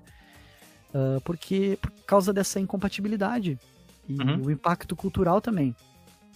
Né? E também outra experiência foi o que eu treinei. ah, o missionário que eu treinei, que ele interpretou de uma maneira muito errada um relacionamento que eu tinha com, ah, com uma família que uma irmã que é, ela era membro tipo ah, ativo, forte. A filha dela, ela pediu pra eu fazer um desenho porque eu gosto de desenhar. Quem, quem me conhece sabe que Sim, eu gosto sim. muito de desenhar. Ela pediu pra eu fazer um desenho e eu fiz um desenho pra ela. E esse missionário, ele tava com aquela visão que a gente falou, né? Ele vivia numa bolha, ele, enfim, ele era bem caipira, bem sem, tipo, sem noção. E ele pegou e ligou pro presidente ah, na minha frente, eu não percebi porque eu tava fazendo ali contatos na hora. Ele, ele ligou pro presidente e falou que eu tava tendo, tipo, fazendo coisa errada e trocando cartas e não sei o que com uma irmã. Olha só, gente. Que E desnecessário. Foi um desenho. Exatamente. E, cara, eu olho assim pra essa situação, assim, uma coisa totalmente desnecessária. E quando eu peguei o telefone, e- e- olha só, ele é tão ingênuo que ele falou pro presidente, na minha frente ele achou que, tipo, que não ia dar, dar em nada. E Uhum. pro, pro desespero dele, ou, ou não, né, sei lá, não sei o que se passava na cabeça dele, o presidente na hora quis falar comigo. E, e ele falou, Helder, me conta essa história que eu não entendi nada. Eu não entendi nada, porque o presidente Wilkes não gostava desse tipo de situação. Que o Exato. missionário ficasse Incomodava ele, né? re- re- reclamando do missionário. Cara, olha só, ele ligou pro presidente. Quando é que o missionário liga pro presidente? Na nossa missão, quando é que o missionário liga pro presidente? É quando é treta muito séria. Exato. É. E foi por causa de um desenho. E eu falei assim, ó, presidente, aconteceu isso, isso, isso, isso, isso. Aí o presidente Wilkes falou, ah, Elder Hitler, tudo bem. Fala pro seu missionário, só trabalhe aí, fala pro seu companheiro trabalhar. E ele ficou, e o presidente, eu ouvi no tom de voz do presidente que ele tava brabo com a situação. E eu olhei pra cara dele assim, e cara, na hora eu queria falar muita coisa, mas sabe o que eu fiz? Falei nada. Falei nada porque eu eu pe- pensei assim, cara, tu tá no início da tua missão, tu vai quebrar a cara muito ainda, tu vai aprender muita coisa. Entendeu? E eu só falei pra ele assim, tipo, ah, cara, não não não faz isso com os teus companheiros, não dá uma facada assim, porque tu vai te dar muito mal durante a missão por causa disso, desse tipo de coisa. Tu tem que conversar com as pessoas. Tu interpretou mal uma coisa e tu achou que era uma coisa e não era, porque pra quem eh, não conhece, esse missionário ele não sabia nada de português. Eu tive muita dificuldade com ele por causa disso. Ele não podia ensinar as lições porque ele não aprendeu. Uhum. Ah, ele vinha do interior do interior lá dos Estados Unidos. Ele não sabia nem. Nem sei se ele sabia escrever direito a, a língua dele. Mas era. é, foi uma situação bem triste que eu gostaria de ter apagado. E, Uhum. cara, eu vou te dizer, fora isso, Tranquilo. tive desentendimentos, assim, às vezes com um americano uma vez, de tipo, dessa questão cultural mesmo. Uhum. né? Mas ah, nada que seja. dê pra considerar assim. falar, nada mais isso. É. Acho que é isso. E pra melhorar agora, um dia que tu gostaria de recordar, que tu gostaria de reviver da tua missão. Ah, cara, muitos. Mas Tem aquele dia. aquele. Ah, eu- bom, eu queria muito reviver o- a minha experiência com encontrar a- a- as famílias que, que eu batizei, cara. Eu não consigo dizer assim uma família ou outra. Ah, essas famílias que eu ensinei, que eu tive a oportunidade de batizar e quando tu vê essas pessoas se convertendo e a diferença que tu fez na vida daquelas pessoas, cara, esse momento poderia ser vivido todos os dias. E eu acho que se a gente se lembrasse desses momentos todos os dias da nossa vida, eu acho que a gente seria melhores missionários fora da missão. Verdade. Né? Uh, isso é uma coisa que, cara, eu acho que é o maior defeito do, do missionário retornado. É, é tu compartilhar o evangelho. E quando eu vejo uma pessoa levando um amigo pra igreja, eu me cobro muito disso. O que, que eu tô fazendo, cara? tipo, eu fico olhando assim, cara, eu tenho muita gente para compartilhar o evangelho. E a gente, às vezes, por um motivo ou outro, cara, por que a gente não tá compartilhando o evangelho? É vergonha? É receio de perder a amizade? Mas receio por quê? Quem tu é? Hum. Entendeu? O que que tu é? Pô, eu, eu sou membro da igreja, mas quem que eu quero parecer aí fora do mundo? Cara, não, eu, acho que não, eu acho que é muito difícil essa, essa vida de servir a dois senhores. Eu acho que tu tem que ser. Não é que tu vai ser o crentão da turma, não é que tu vai ser. Não. Tu tem que ser tu mesmo. Eu sou eu, eu sou aqui, eu tenho meu cabelo comprido aqui, eu tenho meu estilo alternativo. Mas eu sou um membro da igreja. Eu não sou aquele gurizinho que vai estar tá com a barba sempre feita, com o cabelinho arrumado. Mas uh, eu tenho que ser um, um cara que não é só membro da igreja no domingo. Uhum. Uh, eu falo isso aqui, quem olha assim, não, ah, Walter ele faz. Não, eu não faço isso. E eu tenho que me cobrar disso. Então, eu gostaria de viver essas, essas situações de novo na minha vida. Que tu vai para uma casa e que tu acaba amando aquelas pessoas e tu começa a desejar que elas vivam as experiências que tu tem na vida por consequência do evangelho. e eu vou te dizer, cara, não tem muito mais na vida para fazer além de viver essas coisas, que a vida não tem muito a oferecer, a gente sabe. Né? Tu pode ter as tuas filosofias, as tuas coisas, e muitas delas, apesar de não ser da igreja, às vezes elas casam né, com o evangelho. Olha uma participação especial aqui, ó. é Pandora, né? Aham. Uhum. E Pandora. eu sei que tem pessoas que, apesar de não serem da igreja, elas vivem tão bem o evangelho quanto as pessoas que são da igreja. Exato. Então, quem que tu é? Eu acho que a gente tem que se cobrar, né? Quando a gente vê lá os testemunhos de Jeová lá, né, batendo de porta em porta. Não que a gente tem que fazer isso, né? O sistema deles é diferente, talvez. Mas tu tem que pensar. Peraí. Peraí que ela se enrolou no fio aqui agora. Eita. Não precisa cortar isso, tá? Essas coisas. Não, não, com certeza não vou cortar. O pessoal do podcast, a gata de estimação dele acabou de passar aqui, então segue o jogo agora. Mas uh, eu gostaria de viver, eu gostaria de ver, na verdade, e estar tá com essas pessoas de novo. Com certeza, seja nessa vida ou na próxima. espero que não seja na próxima. Eu quero estar tá agora, eu quero visitar essas pessoas de novo e viver. Eu gostaria de viver esses momentos de novo, de entrar pela primeira vez na casa de uma pessoa que tu mudou a vida delas. Isso é muito legal. Eu acho que a gente vai. Realmente espero que a gente estejamos todos vivos, porque daqui a pouquinho o Templo de São Paulo Leste está sendo Cara, levantado aí, né, cara? E a gente vai ter que se encontrar todo mundo lá, encontrar essas pessoas. Eu acho que vai ser um momento uhum. muito louco, muito legal de Cara, vai ser top demais, cara. A gente vai ter que fazer um, sei lá, uma festa, um churrasco lá, uma coisa. Tem que ser. Não pode ser coisa pequena. Não pode ser e, coisa pequena. E sabe, e voltando agora, cara, 1 hora e 43 eu tô afim de continuar conversando. É, não sei se tu, tu, tem, tem pressa aí? Não, não, cara. Inclusive eu que tô mais preocupado, porque, como eu disse, eu falo às vezes muito e não, não tem tranquilo. freio tranquilo com relação a isso. Mas é, eu gosto muito de pensar aí uma coisa que tu falou lá no início. A gente tem é, dois tipos de orgulho, né? A gente tem aquele orgulho que é nocivo e uhum. tem um orgulho que é bom, que nos edifica e nos ajuda a fazer ainda mais. E eu tenho muito orgulho de ter servido no, em São Paulo Leste e de saber que agora um pouquinho do que eu fiz e toda a glória de Deus, mas que Ele uhum. me usou para ajudar a botar um cimentinho, um bloco naquele templo lá, quando eu compartilhei a, o evangelho e ajudei algumas pessoas. E eu, eu acho que é bem por aí, sabe? Eu não, nunca tive aquela sensação de, nossa, eu fiz tal coisa, olha, olha como eu sou gostosão uhum. lá na missão, que ajudei tantas pessoas, batizei tantas pessoas. Mas, cara, é muito bom saber que um pouquinho do que tu fez agora tá gerando um fruto muito maior, muito maior que tu mesmo é. Né? Exatamente. Que legal, cara. Vamos lá então para a última pergunta. E ainda com relação a isso, Elder, Elder Kittler, como foi, ou nas tua, na melhor, de novo, 3, 2, 1. Walter Kittler, uh, em poucas palavras, São Paulo Leste. São Paulo Leste. A missão, né? A missão São Paulo Leste. São Paulo Leste é vida. São Paulo Leste é. Eu acho que São Paulo Leste significa um intervalo muito importante na minha vida e que eu nunca vou esquecer. Eu, eu já falei isso algumas vezes ali no grupo. Que um dos lugares que eu me mudaria é São Paulo. E eu acho que a missão tem uma, tem uma participação nisso, tem uma culpa nisso, porque eu tenho um carinho muito grande por São Paulo.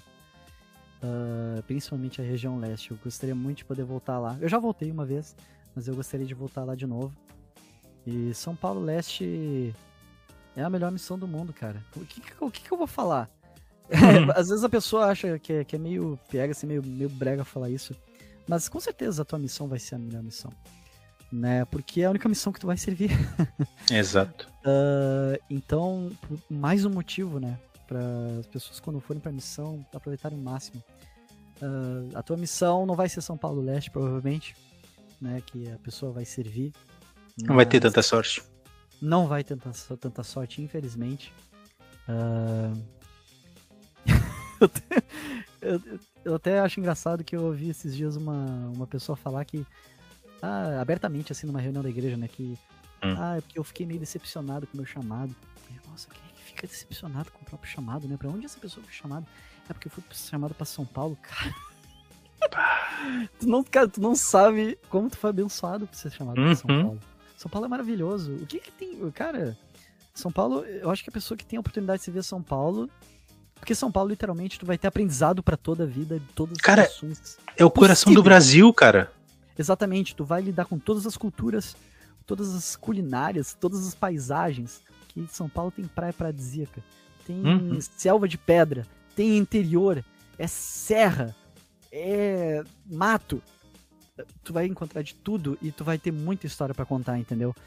Então, cara, missão São Paulo Leste é isso, é tudo. É, é, tudo. É, é tudo. É, essa, eu acho que essa palavra que melhor define. É tudo porque tudo acontece. É tudo. Exato.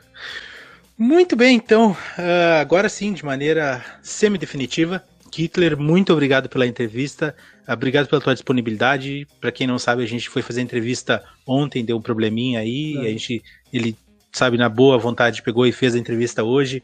E te agradeço sim pelas conversas, te, eh, te agradeço pelas histórias, pelos conselhos, porque a gente aprende e cresce muito com isso. Esse é talvez o grande propósito aqui do, do podcast. Por isso a gente gostaria que tu deixasse as tuas considerações finais, por favor. Ah, bom. Uh... Lá vai o filósofo falar de novo, né? uh, primeiramente, eu queria agradecer, Severo, por, por, por essa oportunidade. Uh, eu tenho um carinho muito forte por ti, por nossos amigos também ali da, da São Paulo Leste.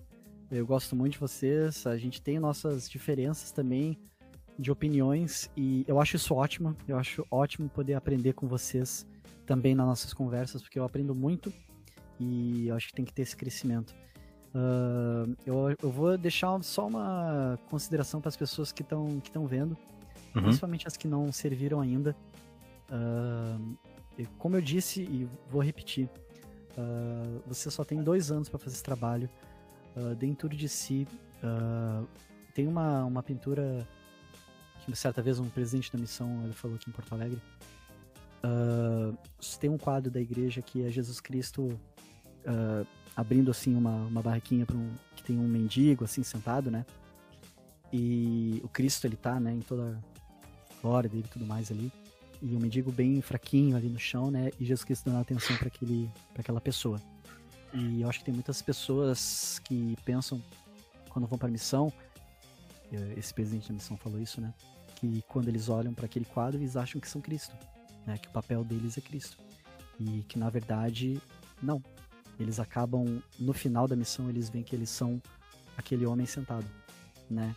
E eu acho que isso é muito importante a gente saber para a gente saber o nosso lugar, né? Como eu disse, uh, tu quando tu vai pra missão, tu tem uma responsabilidade muito grande. Mas esse é o ponto principal da missão. É a responsabilidade e o nome que tu tá levando. Tu não é um deus, tu não é um super-herói. Isso foi uma impressão que me foi levada a acreditar no início. Eu acho que. Eu não sei se o Severo teve isso também, mas no CTM tu é meio levado a acreditar que tu é um super-herói, que tu é o cara, uhum. que tu é um uhum. deus, que tu é invencível, que tu é super poderoso. Não sei se é um trabalho que eles fazem assim meio para animar, cerebral, para animar. Mas uh, eu acho que o importante é tu ir pra missão sem esse sentimento.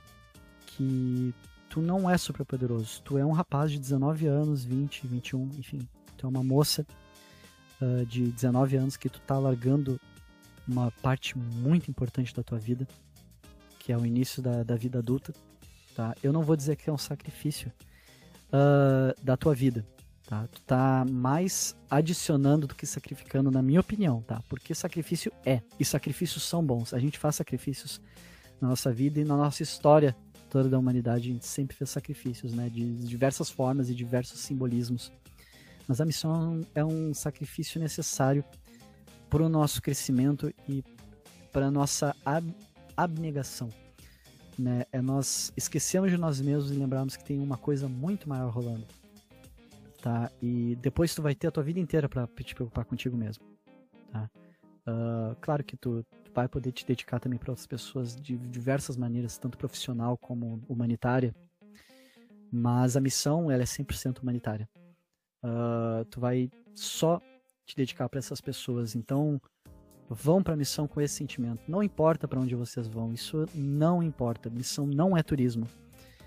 Que pena que eu tenho dos missionários que vão para Salt Lake City tenho muita pena desses missionários. Tenho pena dos missionários que vão para o Japão, tá? Porque uh, às vezes a gente, uh, claro, o contraste entre Salt Lake e Japão para explicar. Japão é muito difícil a pessoa ouvir sobre cristianismo lá. Imagina sobre a nossa igreja, eles não conhecem. Então, muitos missionários eles entram e saem do Japão sem batizar ninguém. Mas eles fazem a parte deles. Então, vou dizer assim, ah, mas bah, eu fui chamado pro Japão, quer dizer que vai ser uma droga? Não, a missão, ela depende só de ti, se ela vai ser uma droga ou não. Tu vai sair sem batizar ninguém? Ok, mas tu sente que tu fez a tua parte, é isso que importa. Então, tu tem que amar as pessoas do Japão. Tu vai pra Salt Lake City, ah, mas todo mundo é membro da igreja lá. Tem pessoas em Salt Lake City que precisam muito mais da tua ajuda do que qualquer outra pessoa que esteja lá. Do que qualquer lá tu vai falar, tu vai ver lá e eu vou dizer para vocês, literalmente, Salt Lake City, muitas pessoas sabem que tem uma igreja a cada esquina, a cada quadra, em alguns lugares, tá? Uh, essas pessoas não são tão importantes quanto o que tu vai fazer lá. Porque tu tá lá com esse propósito. Então, tu tá lá para servir essas pessoas, os menos ativos, né, que são pessoas muito valiosas, né? Às vezes é filho de pessoas que estão afastadas que às vezes vão servir para, né, recuperar uh, a família e todo o tempo perdido do evangelho, né? Então, uh, não importa para onde tu vai, mas se tu for para São Paulo Leste, pode se considerar sortudo, porque é a melhor missão. Perfeito, cara. Muito obrigado mais uma vez por ter compartilhado tudo isso conosco e com certeza a gente pode garantir que pro lugar que tu for, tu vai ter a tua melhor missão do mundo, como o Hitler disse, se tu te dedicar se tu curtir a missão ao máximo, ela vai ser a tua melhor missão do mundo. Dito tudo isso, então, pessoal, a gente se despede de vocês. Uh, esse foi mais um episódio do Plano Alternativo. Por favor, não esqueçam de, se vocês estão no YouTube, curtirem, compartilharem, se inscreverem, fazerem todo aquele Sim. processo lá. é. uh, lá no Spotify, se você está ouvindo a primeira vez, não esquece também de nos seguir o o podcast Plano Alternativo. O nosso propósito, como a gente sempre diz, é poder compartilhar o evangelho e são histórias como essas do Walter que nos ajudam a levar para outras pessoas a, a, palavra de Deus de, da nossa forma, né? Ressaltando e trazendo a, as coisas boas e engraçadas e mesmo as coisas difíceis, mas que são a realidade da obra missionária. Quarta-feira está chegando um novo episódio com um novo convidado e a gente já fica contando com a sua participação. Até lá. Tchau, tchau. Até lá, tchau, tchau.